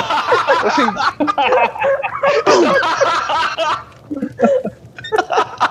Cara, eu olhei pra ele assim, com a cara de. Cadê a onça que não comeu sua mãe antes dela te parir? Porque. Era Mas você não gosta dele por isso? Do nada. Ô, ô, Júlio, Não por outras coisas, mas isso também. Do nada, assim, eu tava lá conversando com o cara, daí a pouco eu plef, uma voadora no meio das por costas. outra coisa. Eu que eu sou muito de boa, Júlio, velho. não precisa de outras coisas. Você já pode odiar ele só por isso. pois é. Do nada, do nada. O pessoal, que- o pessoal que jogava live aqui em Moscou era meio sem noção. Vocês lembram de Ah, o Jorge? cara entrou no personagem, Não, velho. é, entrou no personagem total. É Jorginho Samed? É, também. Jorginho, o apelido do cara. ó, Gente, eu só vou falar isso. O cara é tão bonito, mas tão bonito que o apelido dele é Feto. Daí, daí pra frente vocês chamava resolvem. ele de Samédio, pô. O apelido, não, Podia ser um pior, amigo- podia ser é, aborto. É verdade. Podia Ele era tão feio assim. Jorginho. Pense pelo lado É, positivo, não, é, né? é, é, um, dos títulos dele era o cara que tinha todos os, dentes pro lado de fora da boca. Meu Deus, velho. Desse. Mas, Júnior, É. isso aí eu sei que é. Ele tava querendo um título. cinco minutos sem perder a amizade. Vocês não tem isso, não? Tem, mas se ele tivesse avisado antes, né? Talvez. Não tinham pegado hoje, não? Mas essa é a cena que eu vou descrever agora é de outro cara, é é desse Jorginho. Ele tocava na banda de rock daqui, dessas bandas de garagem, sabe? Hum. E aí eles resolveram fazer uma, uma- um live no meio de um show de rock no estacionamento, sem que o pessoal que estivesse no show soubesse que tava rolando uma live de vampiro. Completamente dentro das regras, né? Completamente. E aí esse O que, Jorginho, ele pode, o que tocava. pode dar errado, né? O que pode dar errado? Só, Vamos, só vamos isso. saber agora. No meio do show, assim, tal, que tava rolando, o pessoal que tava fazendo as lives, na live ficava ali jogando a live de chavado no meio do pessoal, né? Meio assim, misturado e tal. Jorginho do nada, assim, ele, acho que ele tocava baixo, sei lá, e era é, é, call, vocal, ou uma porra assim. Eu sei que ele pega assim, para na hora que ele tá solando no baixo lá e tal, e ele chega no microfone e grita. O sangue de Caim é o sangue de Sabá. No meio, tinha um monte de gente que não fazia ideia do que que era. Sabe o que que rolou? Polícia. Meu Deus! Bateu polícia no Ei. meio do show de rock. Claro, o cara tá Quem não entendeu, quem não sabia o que, que era, Ritual demoníaco. pare- é, parecia instigando, é, qualquer coisa assim. Rapidinho baixou a polícia, porque ele falou no microfone do show. Meu Deus. Então, assim, quem porta, morava tão perto- matando pessoas É, ali. quem tava perto, é. As É, definições de sem noção Sangue de Jesus. atualizadas. Não, é, esses dois casos. Vampiro dá uns casos muito bons, assim, umas doiduras. Não, Igual a, a aventura de Erma que apareceu um garu e matou todo mundo. Tinha coisas É. assim. e eu falo direto pra Ru, e Rufeira conta, né? Não, ó, tinha umas lives de vampiro, pai. Eu fico pensando, nossa, velho, que massa, deve ser muito massa. Eu retiro tudo que eu já disse sobre isso. Eu tenho medo de. Ma- live de vampiro. Teve lives massa. Live de vampiro é massa, mas aqui, mas aqui aconteciam umas bizarrices assim, não era todas não, mas acontecia. Aqui já aconteceu de aparecer Caim no meio de uma live, uns trem assim que não faz É. sentido nenhum. Ah, Então, Montes Claros, né? É, mas é.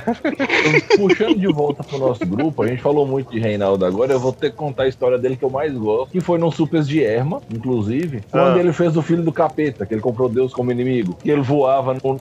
Eu não... Você tava nessa aventura, Júnior, eu só não me lembro. Ah, certamente tava, mas eu não lembro desse personagem não. Ele voava no nuvem de morcego, pô, porque ele, a gente tava pegando cristal lá no planeta do- dos Shiar lá pra fazer arma pra matar Nimrod. O problema da aventura de Emma era pra matar Nimrod. Eu lembro que Fred jogava de. Quase sempre era Nimrod É. que era o problema da aventura de E Erma. aí eu lembro que Fred jogava de Turok, que era o caçador de dinossauro, e eu era um cara que só saía voando numa toda velocidade. E eu sei que tinha. Eu lembro dos nomes dos personagens, eu lembro do Turok. E aí a gente voltando pra nave e tinha. Aí e- entra a irmã. Aí vocês estão vendo a figura com os cabelos voaçantes, parece que o sol brilha mais em volta dele, não sei o que. É Jesus Cristo. E aí ele tava de uma armadura e ele foi atacar o personagem de Reinaldo, ele nem jogou dado. Não, é, é, é, Erma quando ela apelava, ela apelava bom, viu?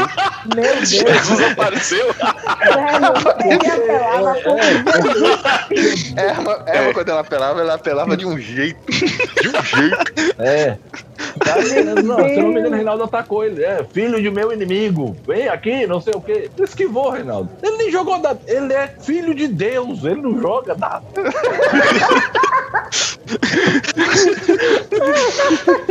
Pois se o pai dele não joga dados, já dizia Stephen Hawking, imagina o filho. Eu sei que assim, eu lembro que eu, na hora que falou, é isso, eu falei, bom, Deus é misericordioso. Eu pousei, me rendo, claro. Beleza. Me Ai, rendo, ó Jesus santificado, me Me convence, renda às suas palavras ó e Salvador. sabedoria. Falando de Reinaldo, teve uma vez que Reinaldo fez um personagem que tinha uma desvantagem, Supers também, que ele, é, toda vez que ela aparecia, tocava uma, uma trilha sonora, aquele sistema heróico de super-herói, sabe, e tal, e ele sempre tinha que fazer aquelas apresentações tipo Power Rangers, esses trem, essa era a desvantagem do personagem dele. O nome disso aí. É, ele tinha isso aí, ele tinha essa desvantagem comercial. Quando ele aparecia do nada, tocava música incrível e os cabelos ficavam esvoaçando na capa assim. Você tava tipo assim, comendo um Big Mac, aparecia o cara. Todo incrível. As aventuras nossas eram mais ou menos O assim. cara aparecia e já começava. Pam, pam, param, pam, pam, param. É, exatamente. Tava Exatamente. fazendo aquelas poses também, tô Meu lembrando. Deus, velho. Pose heróica. É. É, tínhamos essas retardadices aqui. Gente, Nossa, ó, e eu arrumei um grupo de, de, de vampiro uma vez em Montes Claros, que esse eu só joguei uma partida com eles. É, a gente se reuniu numa casa normal, uma casa de alguém, e aí a gente tava jogando, teve um momento que era um momento que a gente não podia, éramos cinco jogando, aí ia ter uma ação com dois, e três não podiam saber da ação, então a gente saiu da sala, a gente ficou numa, numa varanda conversando enquanto rolava a ação lá dentro da sala. E aí a gente conversando e tal, falou sobre Batman, a gente tava falando sobre revistinha, aí um do nada virou assim, Cara, eu fico pensando assim, eu acho que vampiro existe mesmo, viu? e outro falou assim, Oh, pior que eu acho que também. Aí você desistiu de jogar com esses Foi a caras, né? última vez que eu fui. Nunca mais eu voltei lá. Certíssimo. Nunca mais. Certíssimo. A segunda sessão já era pra vocês desenharem um pentagrama no chão. Não, vocês lembram de Diamantina? Ah, do caso de Diamantina, sim. Então. É perto de Montes Claros. É Pô, Você verdade. lembra do Jonathan? Eu já Lembro tô- também. Ah, O de Ouro Preto. eu acho que foi Ouro Preto. Eu falei Diamantino, acho que foi Ouro O Preto. de Ouro Preto. É, foi Ouro Preto só não mesmo. deu ruim pra mim com a minha família, porque eu tava, era greve Sério? das federais e eu tava em São Paulo na casa do meu pai. Mas deu muito BO lá. Eu tenho amigo que perdeu o livro, sabe? Teve gente contando. Ah, Assim, livro apreendido teve de roubo. mal. Mas a coisa mais bizarra que teve, tipo, tem um curso de teatro e artes cênicas lá na UFOP, né? E aí eles têm um evento chamado Momu, é a mostra de monólogo original. E o cara tava fazendo um texto baseado naquele livro Que é Isso, Companheiro, que era como se fosse uma confissão de uma pessoa entregando o, o- alguém contra o regime militar. E aí começava assim, fui eu, e eu confesso. Aí tinha um policial passando e entrou no flagrante na casa. Cadê o baiano? Que viagem. Tava nesse Que loucura foi O cara não sabe brincar. Eu não...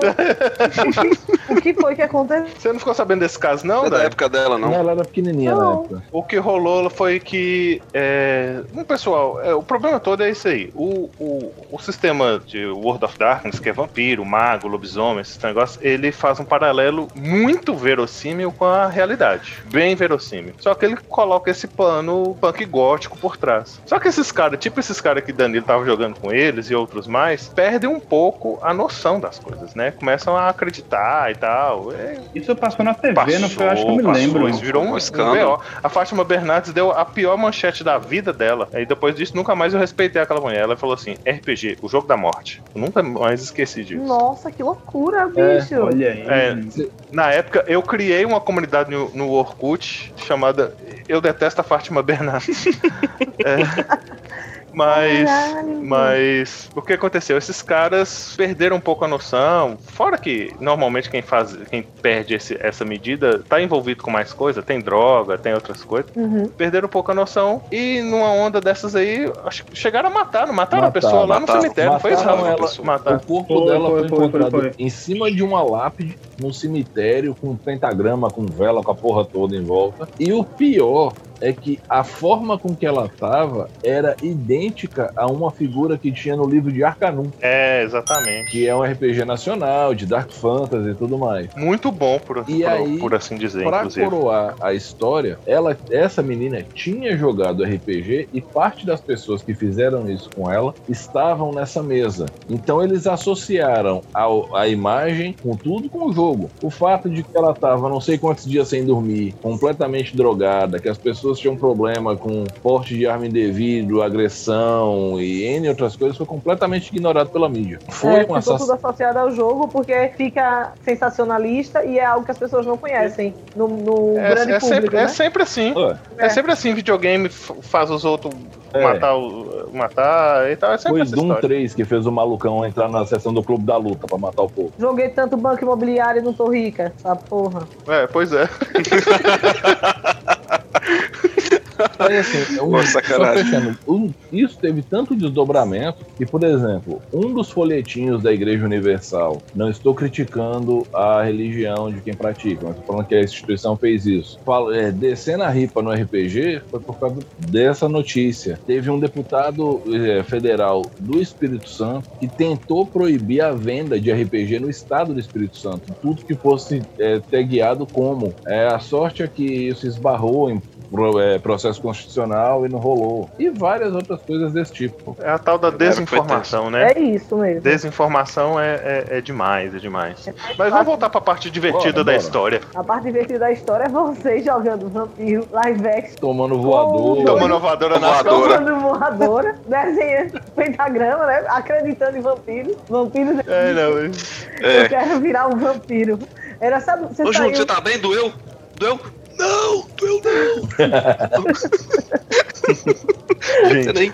mas e- eu não sei, eu não sei. Alguma pessoa entrou no meio na hora. Sabe quando a pessoa percebe a merda que vai acontecer? Eu acho que a pessoa se movimentou antes da voadora terminar de acontecer, porque eu percebeu que ia dar ruim. O meu reflexo natural foi já virar reagindo. Só que aí a pessoa me, me, me, me, me Te conteve. me impediu, é, me conteve, segurou meu braço e tal, alguma coisa assim, ou entrou com o corpo na frente. Eu sei que acabei não reagindo. E aí, quando você passa o primeiro impulso da reação, você raciocina. Raciocina, né? Aí na hora que eu raciocinei, eu falei assim, moço, mas que cara imbecil, velho. Aí eu, eu até saí de perto dele e depois disso eu nunca mais conversei com ele também, não. É, também não tem muito o que conversar, né? Olha aí. Júnior exclui a pessoa. Ele chega na voadora, pô, não, parte, não deu tempo pra diálogo. Ele chegou na voadora, não dá mais pra você conversar. É. Ó, ele tirou, ele tirou uma iniciativa É, que a por isso que ele tá revoltado. Não, eu tava de costas, eu não tinha nem Era como reagir. surpresa, Foi na pô. meio das costas. É, ataque surpresa. Pegou e pegou.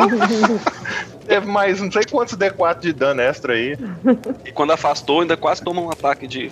É, é Aquele- oportunidade. oportunidade. É, ainda quase que tomou de oportunidade. Ai, ai, É, te falar, viu? que doideira. Não. Mas ainda Nunca tô esperando a, a jogar representação dos personagens do, do Thiago ainda. É, o O Thiago tem nome que trazer. e, e a personalidade. Vocês ainda estão. Vocês ainda estão nessa.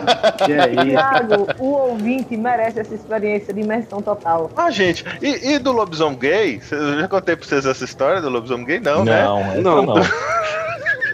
Essa, essa foi uma aventura que eu fui jogar com os caras que eu não conhecia também. Esses grupos que você vai procurando aleatoriamente quando seu grupo se desfaz ou qualquer coisa assim. E aí o que acontece? É, o, o rapaz, ele quis interpretar um, um garu que era gay. Aí tu- tudo bem, eu achei bacana a ideia e tal. O Reinaldo também já fez um, um mago gay uma vez. É, tipo, quando você joga muito tempo em RPG, você começa a se desafiar, né? Eu acho que esses caras entraram nessa. E aí esse rapaz quis fazer um lobisomem que era gay. E ele tava fixado naquela descrição no livro de lobisomens que fala que os lobisomens são, anima- são muito sexuais. Eles têm a capacidade de sedução muito forte e tal. A questão sexual deles é sempre muito forte. O rapaz passou a aventura inteira querendo trepar com a gente. Era a única coisa que ele queria fazer durante a aventura. Ele não queria fazer mais nada.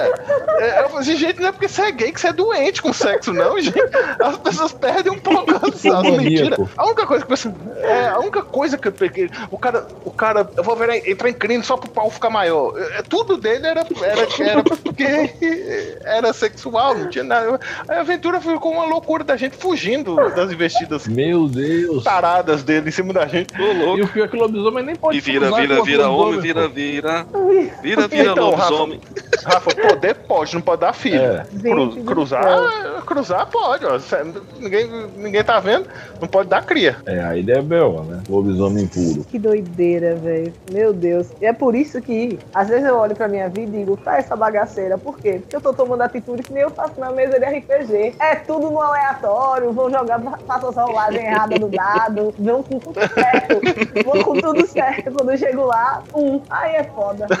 Oh, meu Deus. É, ó, então, um em GURPS é ótimo. É verdade, é. Na verdade, não existe um, né? Acho que você tá jogando no sistema Três. É errado. verdade. É. É três. Muda o sistema que vai dar certo. É isso, eu tô jogando no sistema errado.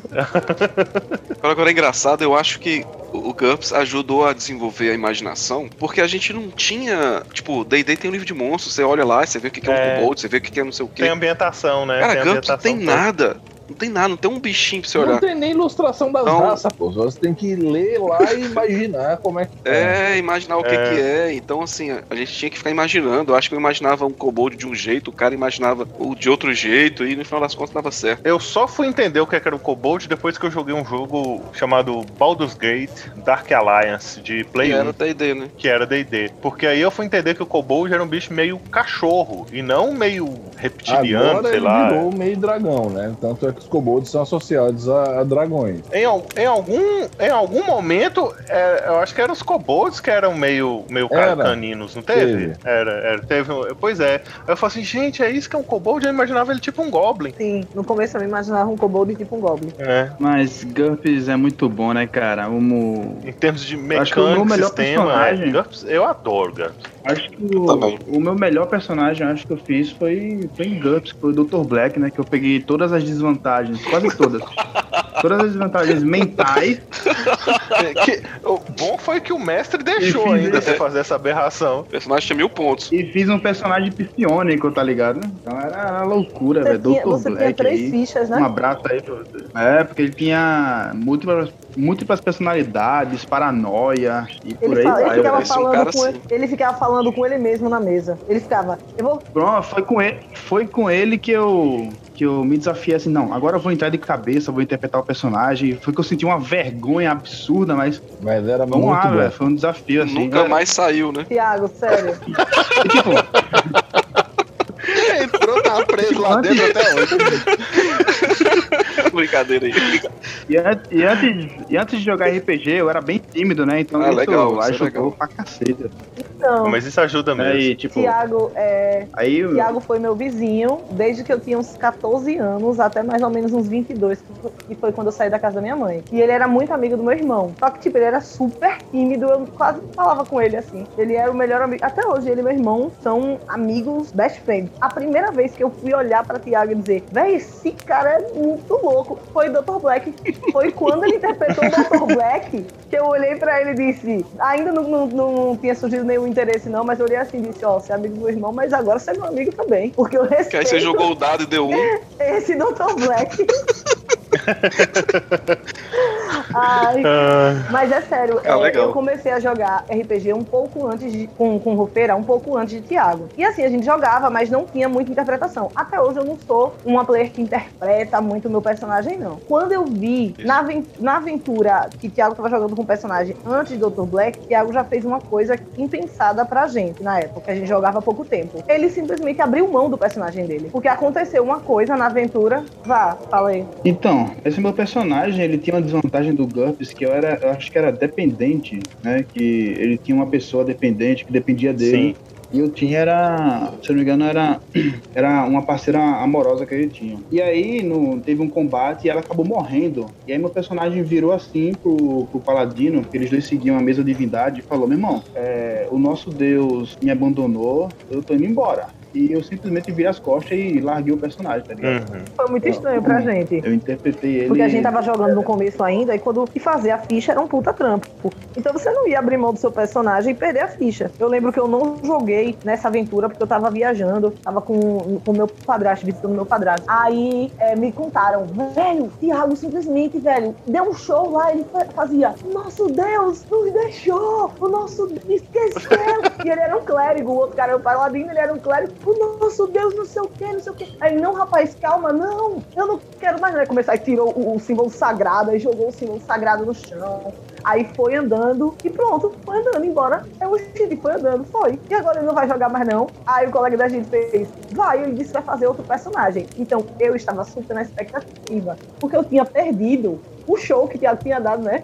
Do escândalo de nosso Deus esqueceu a gente. Eu, caralho, o que que será que o Thiago vai fazer dessa vez? E aí vem a obra-prima do GURPS dele aí. Dr. Black. Vam- Vamos fazer o seguinte agora. Nos nossos, nossos programas, quando a gente está analisando um universo, a gente no finalzinho sempre vem com aquela história de quem você seria naquele universo. Aqui no caso a história é um pouco diferente, né? A gente está falando de histórias de RPG. Então, é, qual é para cada um o seu personagem mais marcante e qual é o personagem mais marcante que você já viu alguém jogando com ele? Vocês vão me falar dois. O seu, que você achou mais marcante, e o personagem mais marcante que você já viu alguém jogando com ele. Vamos começar com as damas primeiro. Eu já sei uma das respostas, mas Dai, conta pra gente aí. Então, o meu personagem mais marcante, apesar de que Rufeira tá esperando que eu diga Molda, mas é Drica. Drica. Eu não sabia que era Você Drica sabia? a vida Você toda. sabia que era Drica?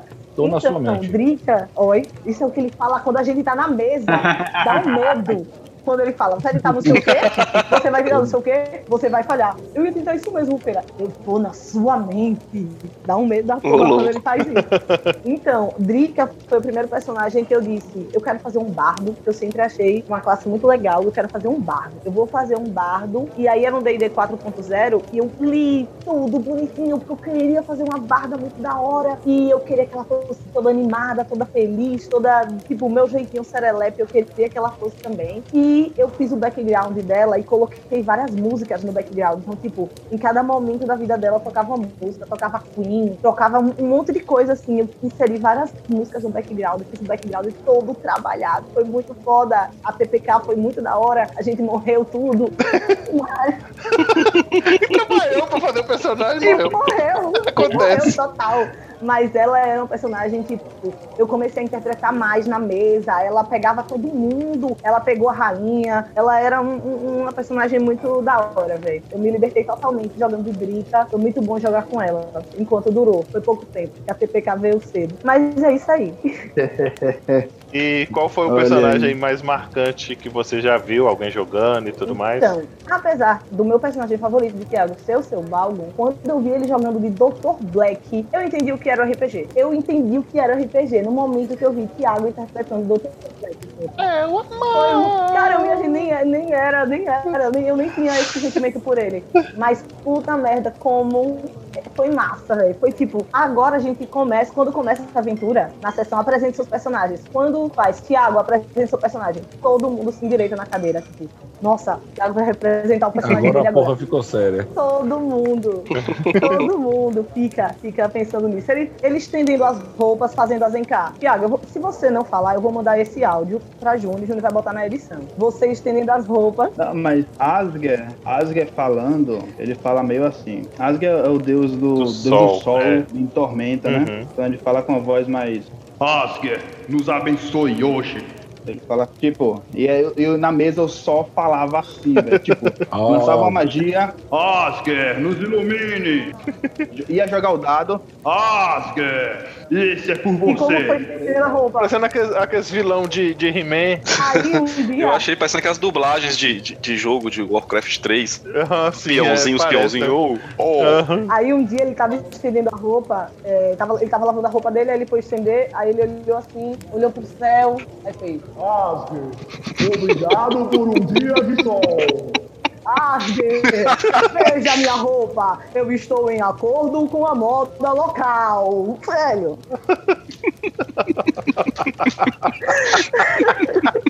Que maravilha. ai, ai, é bom. Mas Dr. Black, Dr. Black, eu tenho medo do Dr. Black, eu não deixo. Ele fica imitando a, é, Azencar, seu, Dr., é, seu Balgo, mas eu não deixo ele imitar Dr. Black, não, perto de mim, porque eu tenho medo do Dr. Black total. Mas foi incrível ver ele representando. Vai que o galo canta três vezes, ele né? fica. Black. E ele fica preso nesse Eu vou fofó. ter que amarrar ele aqui. Danilo. Conta aí pra nós quem é seu personagem preferido e qual foi a interpretação mais bacana que você já viu. Então, eu sou amador perto de vocês, né? Eu joguei pouco e tal. É, Eu joguei muito, mas eu joguei pouco, partindo do referencial. Mas assim, o meu personagem mais marcante foi o Burok. Foi o que eu tentei interpretar melhor, apesar de todos acabam virando é, Jay. Mas. Todos viram Star-Lord. Todos, mas eu tentei. Eu tentei ser um anão com ele. E o que mais me impressionou, que aí não tem nada a ver com interpretação, Ei, vem, já vem. foi o, foi o Blee. Porque, Ah. cara, eu olhava pra você e eu vi o personagem, cara. e assim foi toda a aventura. Toda a aventura foi desse jeito. Eu chegava, eu já vi o. Depois ele era o rei dos goblins, não era? É, não, ele virou um escudeiro de um, um cavaleiro da, de- que era o personagem de Hernani. E aí ele ganhou alguns níveis. Ficou mais forte, né? E tal. Ele virou um NPC mais poderoso. Então foi, foi o Blee. O Blee. Ah, beleza. Senhor Monte Alegre? Eu. Bom, eu acho que o, o meu personagem favorito é o Dr. Black, sem sombra de dúvida aí. Né? Tanto que quando ele morreu, quando eu perdi ele, eu fiquei tristão, velho. É foda, quando, é foda quando você perde um personagem que você gosta. Sim, né, muito. né? E eu acho que o, e o personagem favorito foi o de Rufeira. Ele não jogou muito com esse personagem, mas eu gosto muito de, de, de personagens bem diferentões, assim. E ele fez um, que o nome do, do personagem dele era Marco. Puta que pariu, Marco, Elfos. cara. Sim. É, Go- Gostei bastante, velho. Ele Isso. era um golem, né? Ele era um golem Era um- Não, não um golem, não. Era um golem. Druida de Alihana, né? Isso, Isso, tipo, da natureza e tal. De Alihana. Nome E, e- e- ele tinha uma ingenuidade, assim, ele não sabia muito bem as coisas, ficava perguntando, isso era muito irado, velho. Então foi um personagem que eu olhei assim e falei, porra, que foda. Só que aí aconteceu um Não, bagulho que ele morreu, não morreu naquela aventura. E teve aquela. e teve aquela cena que a gente tava lutando contra o Tiranossauro e você deixou o Tiranossauro engolir você pra você se em uma árvore também. dentro dele. Isso foi genial. Caramba, que da hora. Ah, É. O mestre, o mestre foi generoso também, né? é porque quando você é engolido Foram muito no sucesso. semana 20, você não morre na hora, né? Você tem uns turnos pra aguentar ainda. Ah, tá, mas o, o bicho, o bicho não mastigou, né? Arrancou um pedaço, Não, engoliu é, inteiro. engole É isso que eu tô é. falando. Os bichos que engolem você, engolem inteiro, mano. Toma o dano da mordida, Ah. mas e depois só o dano do, da barriga dele. Só. Ah, entendi. Então foi E genial a jogada. a realmente. porrada suficiente pra isso também. Foi massa, então foi É. bacana.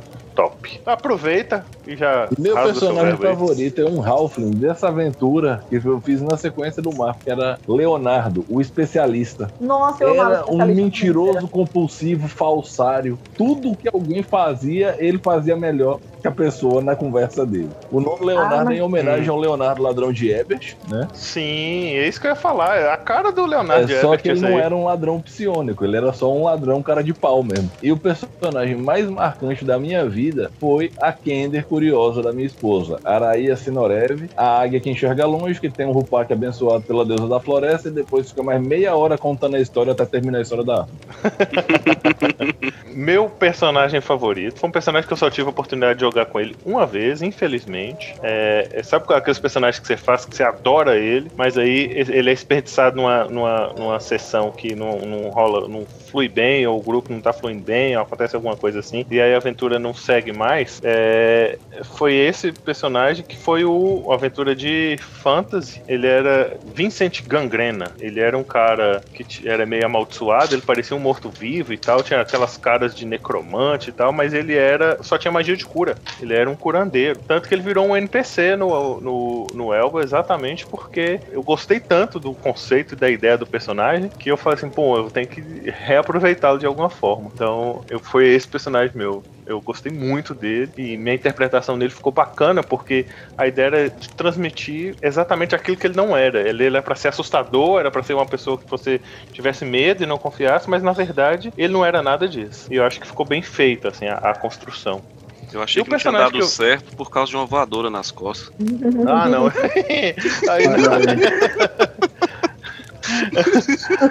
E, e o personagem que eu, que eu mais me lembro, assim, toda vez que eu vou falar assim, ah, fala um personagem que você lembra aí que você achou muito legal e tal, me vem o Burok. O Burok Opa! sempre. Eu sempre, é, eu sempre achei o. Burok um personagem bacana, eu achava ele bacana. Exatamente porque ele era muito você e você deu muito certo com ele. É, é, é outro também que acabou ganhando uma expressão muito grande no meu sistema exatamente por causa disso. Meu sistema não, minha ambientação exatamente por causa disso, porque ele, ele ficou marcante. E eu lembro que eu tinha combinado com, com o Cássio, Takaki, da gente te zoar com o Burok. Vocês a- zoaram a sim. campanha, É, a campanha. O que acontece, gente? A campanha durou tipo quase um ano, né? O pessoal jogando direto. E aí Danilo, por algum motivo, teve que ir pra, outro, pra casa do chapéu de novo. Que Danilo é desse, eles vêm, passam uma temporada, som de novo. E aí a campanha ia continuar, mas Danilo não tava aqui mais. Aí eu combinei com o Taká, que é um amigo nosso, pra gente fazer uma zoada com o Danilo. Danilo sempre foi esse cara meio fanfarrão, né? Que vocês estão vendo aí, brincalhão e tal. Só que ele. Ele, ele tem um- certos limites de brincadeira que ele não fica muito à vontade quando faz com ele. Eu aproveitei disso pra fazer com ele a zoeira. Eu, eu e Itaká combinamos de falar que o Burok tinha sido amaldiçoado por uma bruxa pra se transformar numa cortesã e a maldição só ia passar na hora que ele satisfizesse 100 homens. Danilo ficou Nossa. puto com isso e ele ficou zoando com o Danilo um tempão, porque o Danilo achou ruim e tal. Porque ele falou assim, pô, meu Burok não ia fazer um trem desse, ele ia se matar e tal, e não sei o que. Ficou com raiva. Teve, teve isso mesmo. O, o bullying faz parte de Ou mim. seja, não, os caras tem- me conhecem, os caras me conhecem. É, sim, É claro. pra conquistar que trata. É assim que consegue. Uma vez, uma vez Não, ó. um amigo dele fez, velho, é sério, mas a gente sofria muito bullying na escola. Meu irmão, ah, não, não me afetou muito, não. Aí ele, não, velho, os caras ficavam zoando você, porque ele, velho, minha irmã mais velha, Daiane, ela me enche o saco o tempo inteiro. Se eu passei por ela, eu passo por qualquer coisa. Olha aí, preparei meu irmão pra vida. Ah, não, mas é isso, é isso. O bullying é algo positivo, desde que é feito com amor. Exatamente. Mas eu, eu fazia esse, Ah, é? eu fazia esse guri chorar, viu? Eu fazia esse guri chorar, só falando coisa pra ele no ouvido dele. Minha mãe, menino, por que você tá chorando? Ele, Daiane, mas Daiane tá parada. Meu Deus. Boazinha, boazinha ela. dizendo coisa no ouvido dele. E essa, senhoras e senhores, é Daiane Moutinho, a Jedi, hein? Imagine se não fosse. Ai, ai. Ai, Gente, é isso. O bate-papo tá muito bom, mas tá na hora de encerrar. Acho que todo mundo tem mais o que fazer da sua vida. Muito obrigado por nos ouvirem até aqui, tá? Valeu mesmo. E não se esqueçam jamais do troféu Paçoquinha. Contem os exatamente que foram ditos no programa. E um grande abraço pode me seguir aí nas redes sociais, arroba Vondomin, ou também no arroba Forja Mundos Podcast. Quiser mandar mensagem, mandar e-mail, fiquem à vontade. Os nossos contatos estão no Instagram. Nosso e-mail também tá aí, é, gmail.com. Fiquem à vontade para falar com a gente, mandar dúvida, conta, mandar sua história sobre RPG, contar um caso, do jeito que achar melhor. Um grande abraço e até mais. Tchau, tchau, galera.